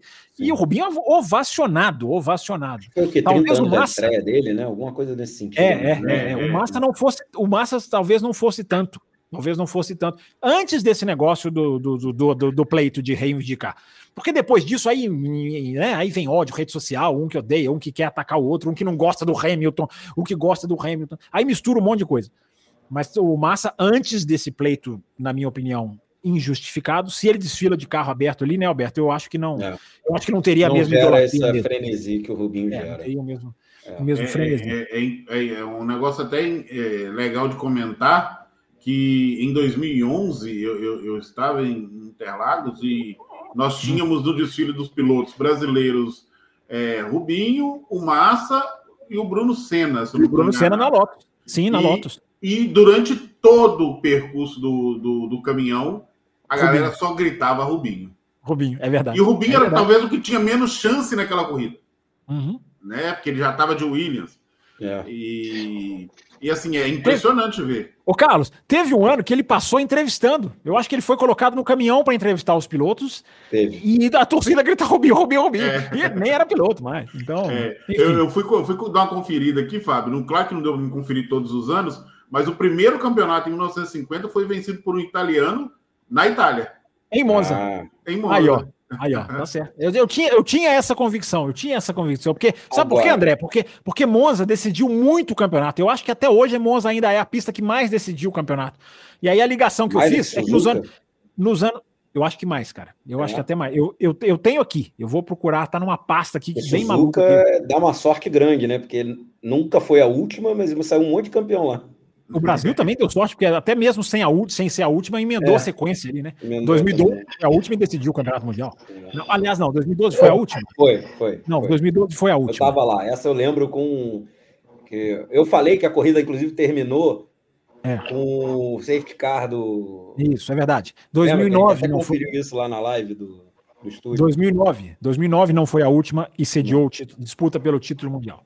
É, 2005 Oito foi a última. 2005 não foi, é, eu tô tentando lembrar se que não foi. 2005 não foi e sediou disputa do título. 2005 acaba na China. É, 2006 foi vai. e o Alonso ganhou aqui. 2006 foi. 2006 era a última. Gente, já, nós já estamos. Oi, fala, André. Você quer falar alguma coisa? Não, é só me ocorreu aqui, por exemplo, é, a, o Ayrton, quando disputava com o Prost, ele acabou se tornando, aqui no Brasil, um vilão, né? E você imaginar que o Hamilton tirou o título que poderia é. ser do brasileiro. Eu já pensei muito e, isso, cara. E não se tornou. É, não, vi, não teve essa, essa rejeição do brasileiro, e hoje ele é o piloto aqui que o brasileiro mais, mais reverencia. É engraçado, né? Talvez mostre um pouco do, do peso é também que o Massa mesmo. tem nisso. É. Eu, Eu já pensei dizer isso que o Hamilton é mais idolatrado no Brasil do que o próprio Massa. Sim, sem dúvida. Hoje, sem hoje dúvida. sim. Hoje, não, sim. Hoje, hoje, Se pegar o ápice dos dois, não sei, hein? É, é, é, é. Ah, não, hoje sim, momento, hoje eu concordo. Hoje, hoje é. com certeza. Hoje tem um monte de gente que é contra o pleito do Felipe Massa só porque gosta do Hamilton. Então, enfim, porque o Hamilton perderia o título, né? É engraçado, é. né? Porque o Massa até que. O, o, Massa não. Acho que o Massa não parou para pensar nisso, né? Chegar lá na casa do Hamilton e falar assim: devolve o troféu. Você não é mais campeão de 2008. Mas eu não fiz nada. Não interessa. Você, você, você, você, manteve a sua mangueira no carro. Então você vai perder tudo. você, você, você tirou a mangueira do seu carro. É, é verdade. É verdade, é verdade, é verdade. Quem manteve foi a Ferrari. É. Gente, quem falta aqui a, a, temporada? É o Alberto Coimbra, falar a sua é. temporada inesquecível. Traga a sua temporada inesquecível e vamos discuti-la. Vamos lá, 2010, porque foi uma temporada que o final foi um dos mais eletrizantes que eu já vi né? E por quê? O que, que aconteceu no final de 2010? Conte para nós. Ah, o senhor sabe. O senhor Não, Dom... o ouvinte, vamos então, explicar para vou... É, A primeira coisa que eu, eu, destaco de 2010 é o seguinte: ela foi a temporada que, que marcou a carreira do Alonso de uma maneira que acabou sendo dali para frente muito mais relevante do que poderia ter sido se ele, por exemplo, ganha 2012.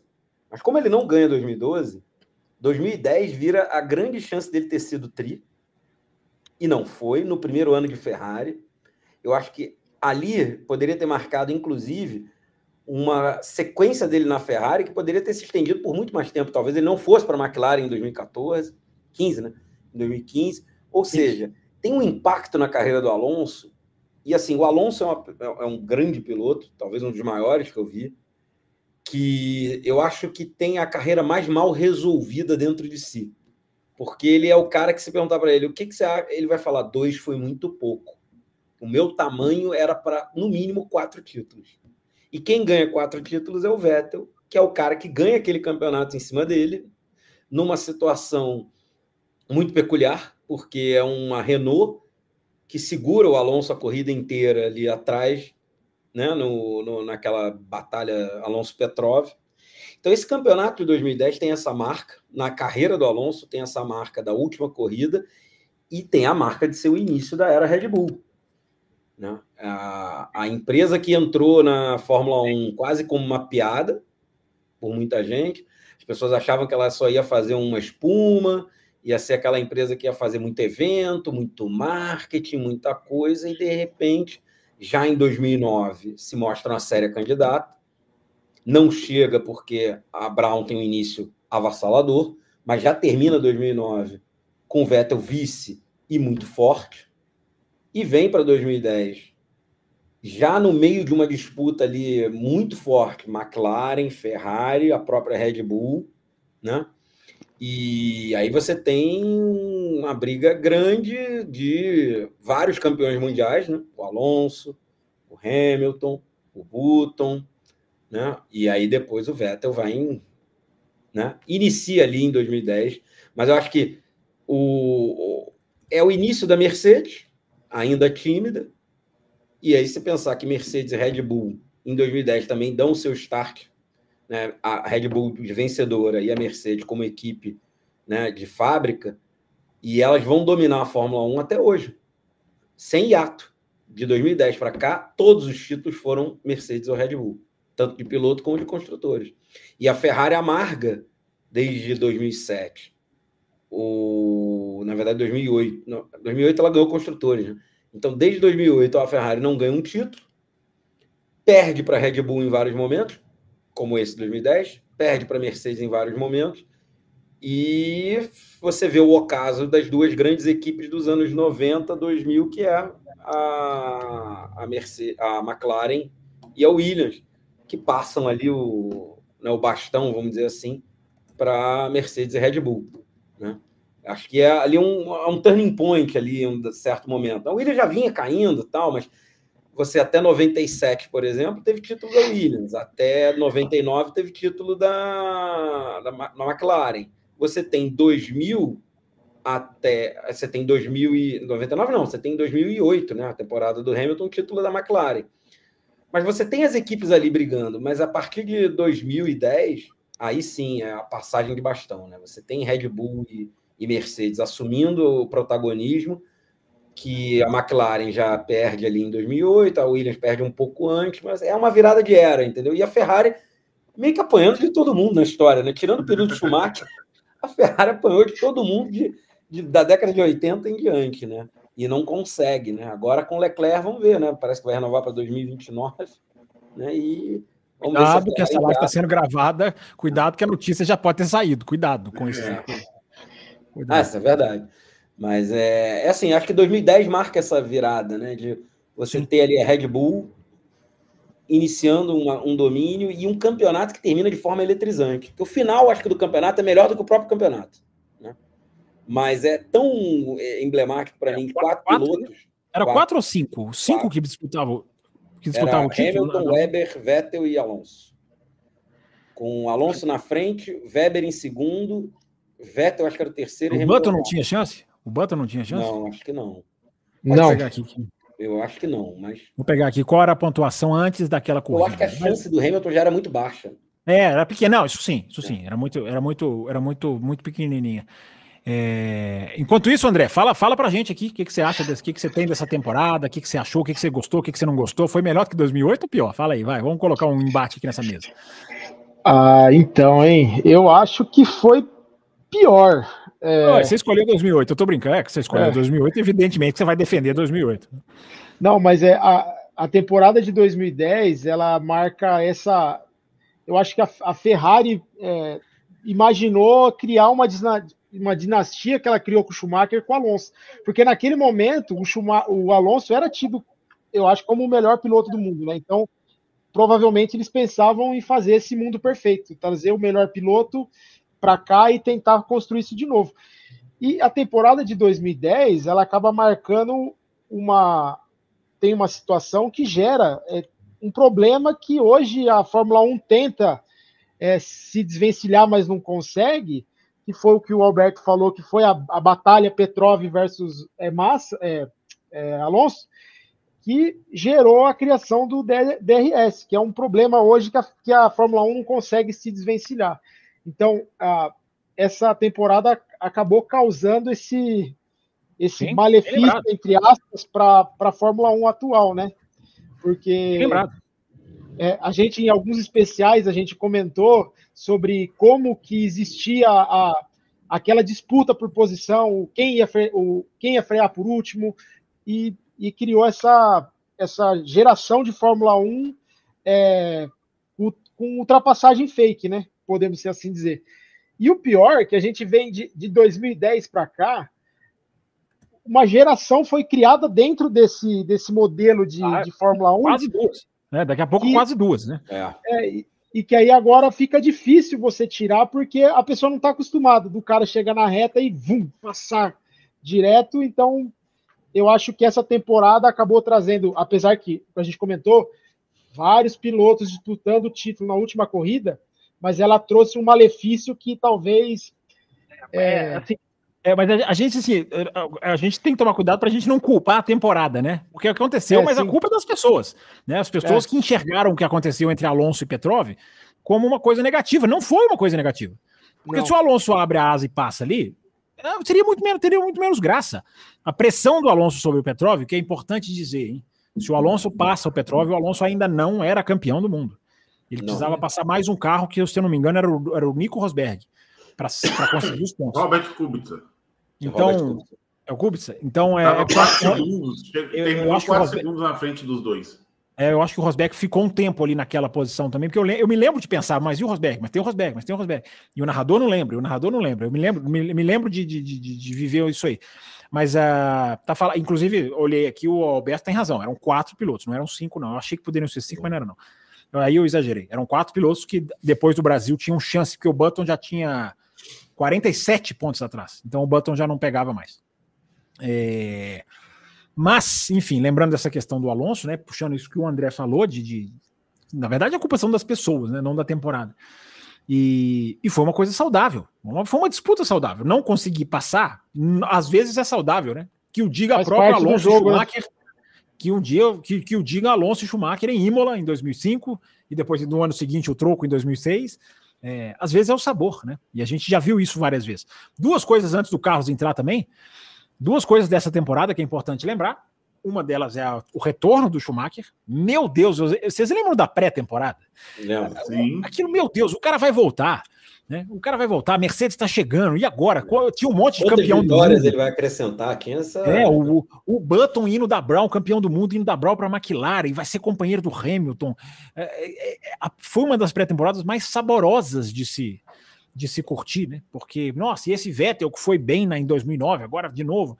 É, tinha muita, muita, muita expectativa. Essa foi uma das temporadas. O Alonso estreando na Ferrari, não se esqueçam disso né? A estreia do Alonso. Né? Então, essa pré-temporada foi uma maluquice, né? De, de, de sabor. É o contrário de 2023 também, né? O né? André gosta de lembrar das antíteses de 2023, né? Essa também, né? Porque se de 2023 não tem mudança nenhuma, de 2010, 9 para 10, era, era. Meu Deus do céu, aquilo era um alvoroço. E então foi a volta do Schumacher, que depois, enfim, não, não deu muito certo, mas todo mundo queria ver o Schumacher de volta, aquele capacetinho vermelho naquele carro prateado. Primeira vez que a gente viu, meu Deus, esse cara, esse cara tá de volta, o que, que vai acontecer? É, e a entrada, a gente já esbarrou nisso. É, eu não me lembro se foi hoje, se foi agora, ou se foi na, na, na gravação anterior, que a gente esbarrou na, na chegada das três equipes. É, Manor, uh, né, Virgin, Marúcia, vários nomes, é. a Caterham, chamava Lotus nessa época, e a, e a HRT. Então, esse ano entram essas três uh, estreando no grid, que deu aquele aumento no grid, porque em 2009 sai a Honda, sai a Toyota, sai Toyota. a BMW. É, sai as montadoras, Jaguar, é, né? Sai a BMW. Não, a Jaguar saiu, não. A Jaguar foi comprada pela Red Bull, então ela já tá. ah, foi já, antes, é verdade. É ela já tinha saído. Foram essas três, né? Honda, Toyota e, e, e BMW, embora a BMW tenha sido. É, administrada pela Sauber. Mas enfim, Carlos, teve essas, essas estreias, esses momentos marcantes, mas por favor, entre aí na conversa de 2010. É uma temporada que, como todos já falaram, realmente foi. O final é muito marcante, né? Mas a temporada toda teve, teve disputa, teve briga. É, eu, eu, lembrei quando, quando o André falou da, da culpa, entre aspas, do, da última corrida para nascer o DRS, né? É, e o Fábio falou: não, tem, não há problema em ter disputa. Realmente não há problema em ter disputa. E é engraçado a reação do Alonso quando acaba a corrida. Eu não sei se vocês vão lembrar. Ele, ele bota ele o carro um de gesto. lado e ele faz um gesto. Sim, ele faz um bravo, gesto. como se o Petrol tivesse obrigação de abrir para ele, porque ele estava disputando o campeonato. Sim, é. é. É tão, é. é, tão, é tão ridículo quanto o Rodenes e, e brigar com o Bernold porque não deixou o Coulter passar Sim, em Mônaco. Eu ia falar, eu ia falar disso. O não é. passar lá em Mônaco, o, o, não passar, voltando a Mônaco, de Senna e Mansell brigando e, e. Ah, mas é Se... Mônaco. Oh, oh, oh, oh, desculpa, cara. Se fosse hoje, se fosse hoje, tinha uma galera que dava passagem. Ah, você tá brigando pelo, você tá brigando pelo título, eu não sim, vou te atrapalhar. Sim. Eu Com não certeza. vou te atrapalhar. Se fosse hoje, tinha uma galera que dava ultrapassagem. E, e eu tenho assim a sensação é, que, é, que é um, um, coisa bem meu, um deles para falar um nome só assim, Norris. Hum. Norris com certeza. Entendeu? Aí, aí é... já são vocês. Eu é, acho que é você, mais geracional. Pegam no pé do inglês, cara. É, aí já, aí já são vocês. Eu não sei, mas enfim, é... mas que hoje é um mal que existe na Fórmula 1 é. Não há menor dúvida. Sim, é, é. Não vamos esquecer de Austrália 2022, né? É, da ordem da Mercedes para o Russell, né? Contra, ah, sim, sim, nem é para abrir para um companheiro dele, não, é para abrir para um. Deixa o Pérez passar, vamos fazer o Pérez passar, não, não, e não é disputando campeonato, não, é uma corrida. Não, mas eu digo isso, não é nem por ordem de equipe, nem por essas questões, é mais pelo politicamente correto. Ah, não, Sim. se eu ultrapassar o título, as redes sociais vão me não sei o quê, eu vou virar. Não, o cara tem que brigar. E, que brigar. e, o, você lembrou muito bem, o gesto do Alonso é, é, é, é injustificável, né? É injustificável. É, mas eu acho que é o, a frustração. É a cabeça né? quente, é, é, a cabeça quente, é a cabeça quente. É a cabeça quente, é. E, e, um detalhe, eu acho que fazendo esse contraponto com, dois, com, com, a, com as temporadas atuais, é você imaginar que a, a McLaren trazer um piloto campeão do mundo para sentar do lado de outro campeão do mundo.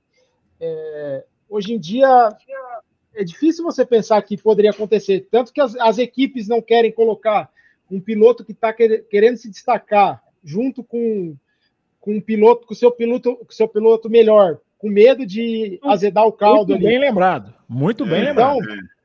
E outra coisa, você imaginar essa McLaren que tinha essa coragem, com a McLaren desse ano, que é. A, a, não, não tem é, nem... Essa é a McLaren de André Stella ah, desse ano. É. é onde os caras não podem brigar. Olha que. Não, a McLaren, a Ma... por isso que eu falo, por isso que eu falo, a McLaren chegar onde ela chegou hoje é pior do que a Ferrari. Porque a Ferrari, por exemplo, para citar um exemplo, a Ferrari tem essa cultura que é. Eu discordo amplamente de privilegiar um piloto só. Hoje é até invertido, né? A melhor é. corrida do ano para mim foi Monza, que, a, cuja marca é a briga entre as Ferrari. O Vasser falou: briguem. É, então você vê uma equipe fazer isso, uma Alpine fazer isso já é lamentável, uma Aston Martin fazer isso já é lamentável. Mas você vê uma McLaren chegar nesse ponto, que tem o DNA da disputa, o DNA de Senna e Prost, o DNA de Mansell e Hamilton, de, de, de, de Button e Hamilton. É, a, a McLaren tem o DNA de automobilismo. Então você vê a McLaren se juntar a esse bolo, é a mesma coisa do assunto do Norris. É um mal sistêmico, mas você vê a McLaren se juntar a esse bolo, é particularmente terrível, porque a McLaren simbolizou durante décadas a disputa interna. A McLaren viu Hamilton e Button baterem no Canadá em 2011, na corrida das quatro horas que o Button vence. As duas McLarens bateram uma com a outra. E mesmo assim, os caras não foram proibidos de correr.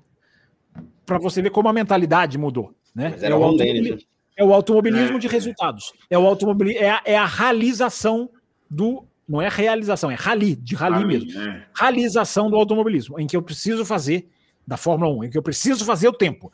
Se tem uma competição que atrapalha o meu tempo, elimine a competição. E não é assim. Automobilismo é competição.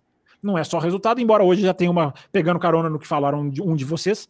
É, uma, uma geração de fãs que abraça o resultadismo, que abraça o. aplaude esse tipo de coisa. É, eu jamais vou aplaudir. Porque é. o automobilismo é muito melhor com isso que a gente está falando. É muito boa a lembrança do André.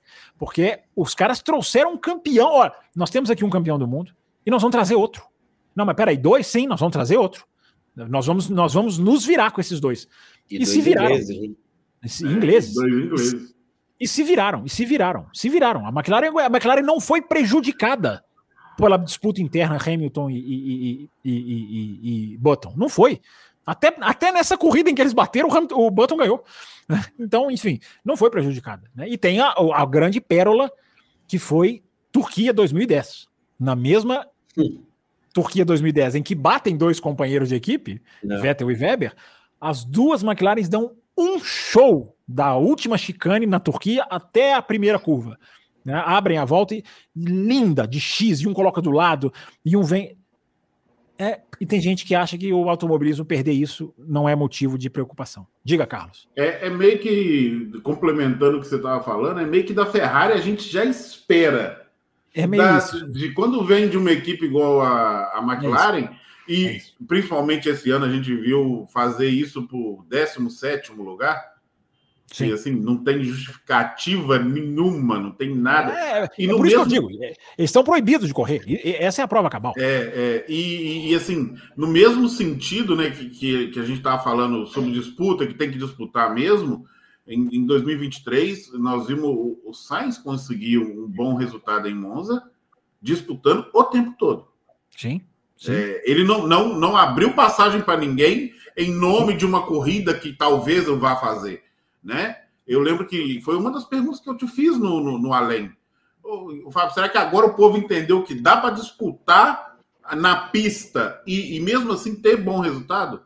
Porque é, é, é impressionante como é que não enxergam isso e o quanto isso faz mal para o esporte, né? É, e eu queria só tocar num pontozinho sobre o Alonso.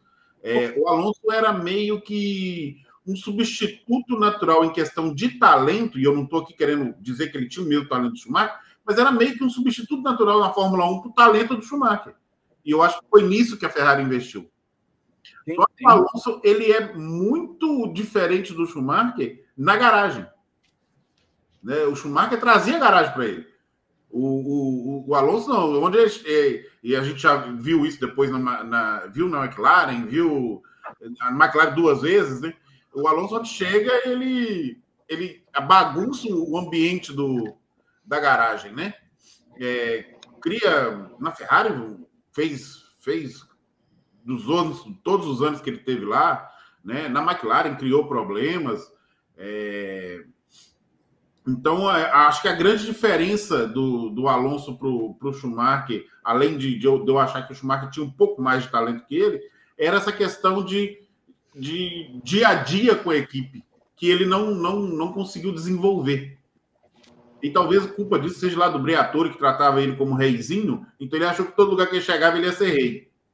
Mas eu acho que tem muito folclore nisso, sabe, Carlos? Eu acho assim, eu não acho que o Alonso tenha saído da Ferrari com os mecânicos é, por exemplo, com os mecânicos em, em maus lençóis. Eu me lembro dos mecânicos bem, bem, bem, bem sentidos com a saída dele. E na segunda passagem pela McLaren, eu não acho que ele tenha saído mal da McLaren. Na segunda, na primeira, evidentemente, né? A primeira, né? primeira... Foi, foi, ele com o Dennis, só, se não saíram no braço, talvez tenham saído no braço, nós nunca saberemos. É. é. Não me surpreenderei se um dia alguém contar num livro que os caras foram às vias de fato. Mas é engraçado. Agora, na segunda da volta... McLaren, não, eu acho que em 2017 ele guia muito bem com a McLaren em 2018 também, e, na, e na, na, na nessa, nessa aposentadoria, poxa, a McLaren faz um cordão para ele, aquele de, de, de, de, de Abu Dhabi, né? Os caras fazem aquele cordão que o cara vai do, do, do, do, do Hospital Center até o box. Tudo bem, alguém pode falar que isso tudo é, é, falso, mas eu não acho. Eu acho que os mecânicos, pelo menos no trabalho com os mecânicos, eu acho que tem muito folclore nisso aí. Mas eu concordo com você que não é, um, não é uma flor, né? Não é uma Sim. flor não é necessariamente uma flor. E até lembro, para fazer o contraponto a mim mesmo, a saída da Alpine agora também não foi nada nada nada nada light, né? Não foi nada, nada embora, embora eu sempre diga, o cara tem o direito de não aceitar o contrato e ir para outra equipe. Porque tem muito folclore em cima do Alonso. Tá vendo? Ele acabou com a Alpine, ele brigou com a Alpine. Não, ele não quis aceitar a proposta e saiu. Mas saiu lá provocando, fazendo lá suas graças, né? É. Os caras ficaram até muito. É, não, Alonso é uma figura complicada, né? Mas assim, É. deixa, eu, deixa, eu, falar uma coisa para vocês, ouvintes. Deixa, deixa, eu contar uma coisa, deixa eu confessar uma coisa, a gente está caminhando para o final. Nós estamos gravando, ouvinte, há 5 horas e meia. Você está ouvindo um programa de 1 hora e 29 minutos nesse momento? Nós estamos gravando, esses quatro aqui, estamos gravando junto há 5 horas e meia. Muita gente. a cara do André. Olha a cara do André, ele vai levantar e vai embora. Ele não vai nem despedir. É, é, é esses caras ficam, pô, mas a gente tem que falar mais de Fórmula 1. Pô, mas nessa intertemporada vai ser bom, a gente vai participar. A, a dívida tá paga, porque nós estamos aqui há cinco horas e meia. Então, se alguém ficar calado, dormir, errar o nome do piloto, errar o ano que tá, é. É, falar que a gente já tá em 2025, é, é, nós estamos gravando há cinco horas e meia, gente. Não é, não é brincadeira, não é brincadeira. É, mas vamos lá, gente, vamos caminhar para o final, então, porque daqui a pouco a gente cai aqui e o ouvinte não vai entender. Pô, um, um, bloquinho de uma hora e meia está derrubando vocês. Não, é uma série de especiais gravadas e muitos deles em sequência, alguns deles em sequência. E, enfim, tá muito legal falar desse, desse, desse, desse 2010, né? É, mas tem alguma coisa, talvez, ah, deixa eu pagar a dívida aqui. Aliás, nem, nem, nem, essa aqui nem deu muito trabalho. Eu tenho feito a verificação na F1 TV, falei que tinham cinco em 2000, mas a última eu não falei 2008, mas 2008 2010 não tem preocupação. São anos mais recentes, como a gente falou, né, né Alberto? E anos recentes a F1 TV tem tudo. Então, 2008, que a gente já encerrou e eu não falei. E 2010, se você tem F1 TV e se você não tem, assine o café na Extra Forte ou na Prêmio, que você concorre a dois anos de assinatura, a, a, até o final da temporada seguinte, é, é a maneira correta de colocar, porque nós vamos sortear durante o ano inteiro você vai lá na F1 TV, você acessa e você pode assistir essas duas temporadas na íntegra. E 2010, até para jogar para vocês nessa parte finalzinho, de finalzinho, 2010 teve muitas corridas boas. Né? É, é, o contrário do que eu falo de 2009. 2009 teve lá o efeito Brown, inclusive o especial da Brown GP tá, tá, tá na grade aqui do canal. É, mas 2010 teve muita corrida boa, né? Teve a corrida do Canadá, que foi uma corrida muito movimentada, foi a corrida que criou o derretimento de pneus né? Pra, a partir de 2011, o, o próprio Pat Simons fala isso. É, que mais? Me ajudem a lembrar. Tem a, a do Bahrein. Foi dobradinha da McLaren, né? A Austrália foi muito boa. É, foi, foi dobradinha, né? A é. Austrália foi muito boa. É, que mais que a gente teve? A gente teve a vitória do Alonso na Alemanha, que é o, o, o famoso Faster Than You, Carlos, que é. você achou que era 2012. É, que era, do, era, era 2012. É nesse ano. É, que mais? Teve várias corridas boas, e a própria Abu Dhabi, que foi uma corrida muito, muito tensa, né? E a do Brasil também, 2010. É, em 2010, assim, você já vê o, o, o Massa ali fazendo uma temporada já abaixo, e aí vai ladeira abaixo, né? A gente fala de 2012, on, 10 ele já vai mal, 11 ele vai é verdade. pior, aí você pensa, não tem como ser pior, ele vai faz 12, aí não tem como ser pior, ele vai faz 13. É, muita, muita gente discute, inclusive, né, o, o, o Alberto, a o peso da ordem no, no, no, na carreira do Massa. Né? Muita gente diz que.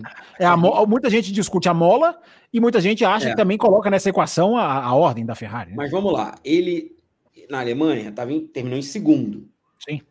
O pódio que ele teve antes desse foi Austrália e Bahrein, as duas primeiras corridas. Depois, né? nesse ato entre uma, duas, três, quatro, cinco, seis, sete, oito corridas, uhum. a melhor cobertura dele é um quarto. Bom, Mas ele tem dois décimos quintos, dois sétimos, ou seja, já não estava. É verdade. Né? É verdade. Ou seja, ou seja, o que você está dizendo é a teoria da mola talvez seja mais justificável do que a teoria da ordem, né? Não sei, porque, por exemplo, né, as, as primeiras corridas depois da mola foram um segundo e um terceiro. Foram um segundo e um terceiro depois da mola. Ele volta só em 2010, né? Em 2009 ele não corre mais. É Mika Mas, mas aí, mas assim, o segundo e o terceiro são resultados, né? Performance, eu Sim. acho que eu acho que cabe a, a discussão. Eu não estou dizendo que é nem que não é, mas eu acho que cabe a, a, a, a discussão, né? É que se a... Pode falar, pode falar, é, André. É que se a gente for parar para pensar, ele disputou o título de 2008, foi campeão por é. durante alguns segundos. 2009 a mola, a Ferrari não disputava com a Brown nem com a Red Bull. Aí 2010 ele começa essa queda meio que vertiginosa. Eu tendo a pensar que a mola pode ter sido um fator preponderante do cara sair de uma disputa de título, um ano com o carro talvez não ia disputar mesmo, e depois essa queda, e não sei. É, é são teorias. Gente, nunca, a não ser que seja, sejamos médicos, e não somos, né? Tem alguém aqui que é médico? Acho que não, né? Uhum. É, e examine, mesmo sendo médico, examine, a não ser que examinemos o Felipe Massa, é, nunca vamos ter essa resposta. São apenas conjunturas É, é porque, independente de mola ou ordem, é o que o Alberto falou, né? É impressionante o declínio, 10, 11, 12, vai caindo, né? Vai caindo é. muito. Então, 9 é, também já foi ruim, né? É, é... Já estava ruim até a Hungria. 9 eu até acho que ele fez umas corridas boas. Tem uma corrida em Nürburgring que ele vai bem. 9 eu até acho que teve algumas corridas boas, mas enfim. Pra ele sempre foi regular. Eu, eu, acho que um dos defeitos do Massa sempre foi regularidade. Irregularidade. Era um, era um, cara capaz, né? Um cara bom, ganhava, dominou Turquia três anos seguidos. Sim. Mas, é, mas desculpa, é, Carlos. Foi o circuito que ele encaixava, né? Turquia é um É o circuito que ele encaixava, bem lembrado. É, é. Para nós brasileiros tem um, uma comparação com requinte de, de crueldade, né, né? Em 2010 para 2024, é, ah. que em 2010 tínhamos quatro pilotos brasileiros no no campeonato, né? Cara, é mesmo, fala aí. É... Bem lembrado, hein, cara? Fala aí, vai. O Felipe Massa, Rubens Barrichello, Lucas de Graça e Bruno Senna. Ah, os dois nas equipes, nas equipes, é, nas equipes. mais, mais lá atrás, né? Mas eram quatro brasileiros. É verdade. E a gente hoje isso, tem né? expectativa de quando vai ter um. Muito importante, muito importante esse contraponto, hein? Muito importante. Os caras, olha só, os caras 5 horas e meia no ar, a cabeça dos caras está funcionando. Eu já, não tô, eu já não lembro nem onde que eu tô aqui. É, os caras estão bem lembrados, muito bem lembrados mesmo, Carlos. Bem, bem, contraponto de número de pilotos brasileiros é, é, é assustador. Né? É, assustador. E, e, é, e, é, menos, é, é, pouco mais de 10 anos, né? não, não, não estourou ninguém, não, não estourou nenhum piloto brasileiro assim Sim. Estourar que eu falo que daquele que chega, vai, chega na categoria de base e, e claro, o número de carros no, no, grid faz muita diferença? Claro que faz. Mas Sim. também não, não tinha ninguém que era assim, não, esse camarada não tinha nenhum piastre brasileiro. Não. Entendeu? Mas assim, vamos pensar, se hoje tivesse 24 carros, o Drugo estaria dentro, eu acho. Bom, eu também acho. acho que, sim. Dizer, eu acho certeza nós, certeza é. nós nunca vamos ver. É. Né? Eu tô botando é, um Podia ser um, um com motor Renault, aí a Renault manda, o outro. É, mas, mas, não, mas, a chance era a chance muito, muito, maior. É, é porque você pensar, eu, eu, nessa, nessa observação sua, Alberto, eu penso na, na raça. Que tinha dois pilotos novos, jovens, jovens uhum. e que optaram por dois pilotos experientes. Então, assim. É. é. é não... mas se não fosse a guerra da Rússia. Era mais fácil. Lá, é, então. Era mais fácil. Eu, eu acho que hoje ele já tinha caído. Eu acho que ele tinha feito aquele ano. Inclusive, ele estava. Ah, sim, tava é, talvez hoje. É, é como o Latifi, né? Depois, é, porque hoje, hoje, os pagantes, hoje, os pagantes caíram. Caiu o Latifi. Hoje, hoje eu acho que ele teria caído. Hoje é só é, mais isso, que não. isso que o Alberto falou é muito interessante, porque com 24, se, o, se no momento que o Drogovic ganha a Fórmula 2, se tem 24 carros, pô, a chance é muito maior. Eu acho que ele estaria dentro. É muito maior. Hoje Sim. só tem Paigante, né, Fábio? Pagante não tem mais. Só um. Falta um cair. A gente teve é. três. A gente teve três com ligação com o pai: Latifi, Mazepin e Stroll. Dois caíram. Falta um. É. E, e o brasileiro tá justo na, na equipe do Paigante, né? é, é, é, justiça, é injustiça poética, né, o André? Hein, André? É, injustiça poética, né? Porque o brasileiro tá justo na. Porque né, os caras não vão tirar uma longe. A gente tem um brasileiro na Raj, né? Que também. É, mas ele tá lá, na mesma posição do Drugo. E não tem paigante. Ao contrário, tem dois caras que eu acho que já espremeram tudo que tinha que dar de suco ali. E nem é, assim é que... Pietro entrou. É, mas, mas, é que ele, esses dois da Haas, pelo menos, pode, os dois da Haas podem cair. O do fi, o Drugo, o, do, o Drugo, eu estou chamando pelo apelido também. É. O, o, o, filho do dono, não, esse não, não tem previsão de cair. Mas eu acho que mesmo caindo os dois da Haas, não entra o Fiero. Pode cair ah, não, dois. Ah, não, já, já mostrou que não. Já mostrou que não. não. Não entra porque não tem, na minha opinião, é, currículo para entrar. Não é injusto ele não entrar, não. O Drogovic, a gente pode falar, pô, é injusto, o cara é campeão. É, o, o, Pietro Fittipaldi, eu, eu, sei que eu estou desviando o assunto, mas o Pietro Fittipaldi, para mim, não entra porque não tem que entrar mesmo. Não há nenhuma injustiça, na minha opinião. Mas enfim, Carlos, você estava no meio do raciocínio ou não estava? Não, não, já tinha, já tinha terminado, era, era só mesmo pontuar isso, porque é, nós até chegamos a comentar aqui esperança de ter pilotos brasileiros para o futuro, né? Sim, tá, é... tá, em, tá em alguma desses. Tá em alguma dessas, dessas lives por aí. eu já não sei onde eu tô. Tá em alguma é, dessas gravações aí. Mas, e, e, assim, a gente vê como, como veio, né, de depois da era Senna, o, o Rubinho puxou muita gente, o, o Felipe veio e puxou também, e, e de repente, assim, é, a, o, o Rubinho que começou é, depois do Senna, quase que foi o último que brasileiro. Ele foi o primeiro da fila depois do Senna e quase que ele foi o último, né? E ainda ficou, vamos dizer assim, para apagar a luz ficou massa, né? Você tinha sempre uma, um casamento, né? Esse passa para esse, sim, que passa para Desde o Emerson, né? Esse uma passagem de bastão, né? Isso, desde o Emerson. Esse que passa para esse, que passa para esse, que passa para quem que encontra com esse, agora cortou a corda, né? Agora não. É. Você vai pegar aí 70 até 2016, né? Quando o Massa é isso mesmo. É. Gente, eu, te, eu tenho medo de fazer essa pergunta. Mais alguma. A televisão do André já até apagou. Ele não percebeu. já desistiu, já desistiu. Ele não, perce, ele não, percebeu, mas a televisão dele já até apagou. É, eu tenho medo de fazer essa, eu tenho medo de fazer essa pergunta. Medo de fazer essa pergunta. Mas tem mais alguma coisa de 2010 que vocês queiram falar? Não, não né? Não. Acho que não. Deixa, mas, mas, esse... mas, tem mais temporada se você quiser gravar outro. Ah, parte 3. Olha, Olha, o Carlos, se eu deixar o microfone aqui, levantar, foi, ele fica aqui. Se tiver alguém para debater com ele, ele vem. Porque esse aí, vou te falar, esse gosta. É, todos nós, né? Mas o Carlos é. O Carlos, esse aí, meu amigo, se fala, Carlos, vão mais duas horas, ele, ele vai. É, mas, gente, por falar em duas horas, já são quase duas horas da manhã no momento que nós estamos gravando. eu tô abrindo tá quase duas horas, uma hora e quarenta. Eu sei que o, é, eu sei que o programa é gravado, que o ouvinte tá nem aí para isso, tá saindo aqui num dia de semana, é, mais cedo, evidentemente, mas só para dizer a, a, situação da gravação. É, eu queria agradecer muito a vocês três, muito mesmo, muito obrigado aí, vocês três valentes aí, gravaram várias, nem sei se vão gravar mais, porque eu, não vou nem tentar lembrar das escalações da, da, da programação futura. Tá saindo coraçãozinho ali. Da, da, a gente muda de plataforma e o cara continua com a, mesma capacidade. Eu, eu, acho que sai de verdade mesmo. Quem tá e a festa, e a festa? Faz a festa também pra, é, pra galera. Tem, é enquanto, é o Carlos vai, enquanto o Carlos vai fazendo gracinha aí, o, o, o Carlos e o Alberto vão fazendo gracinha, é, ah lá, vão fazendo efeitos especiais. A gente termina com efeitos especiais de uma maneira light.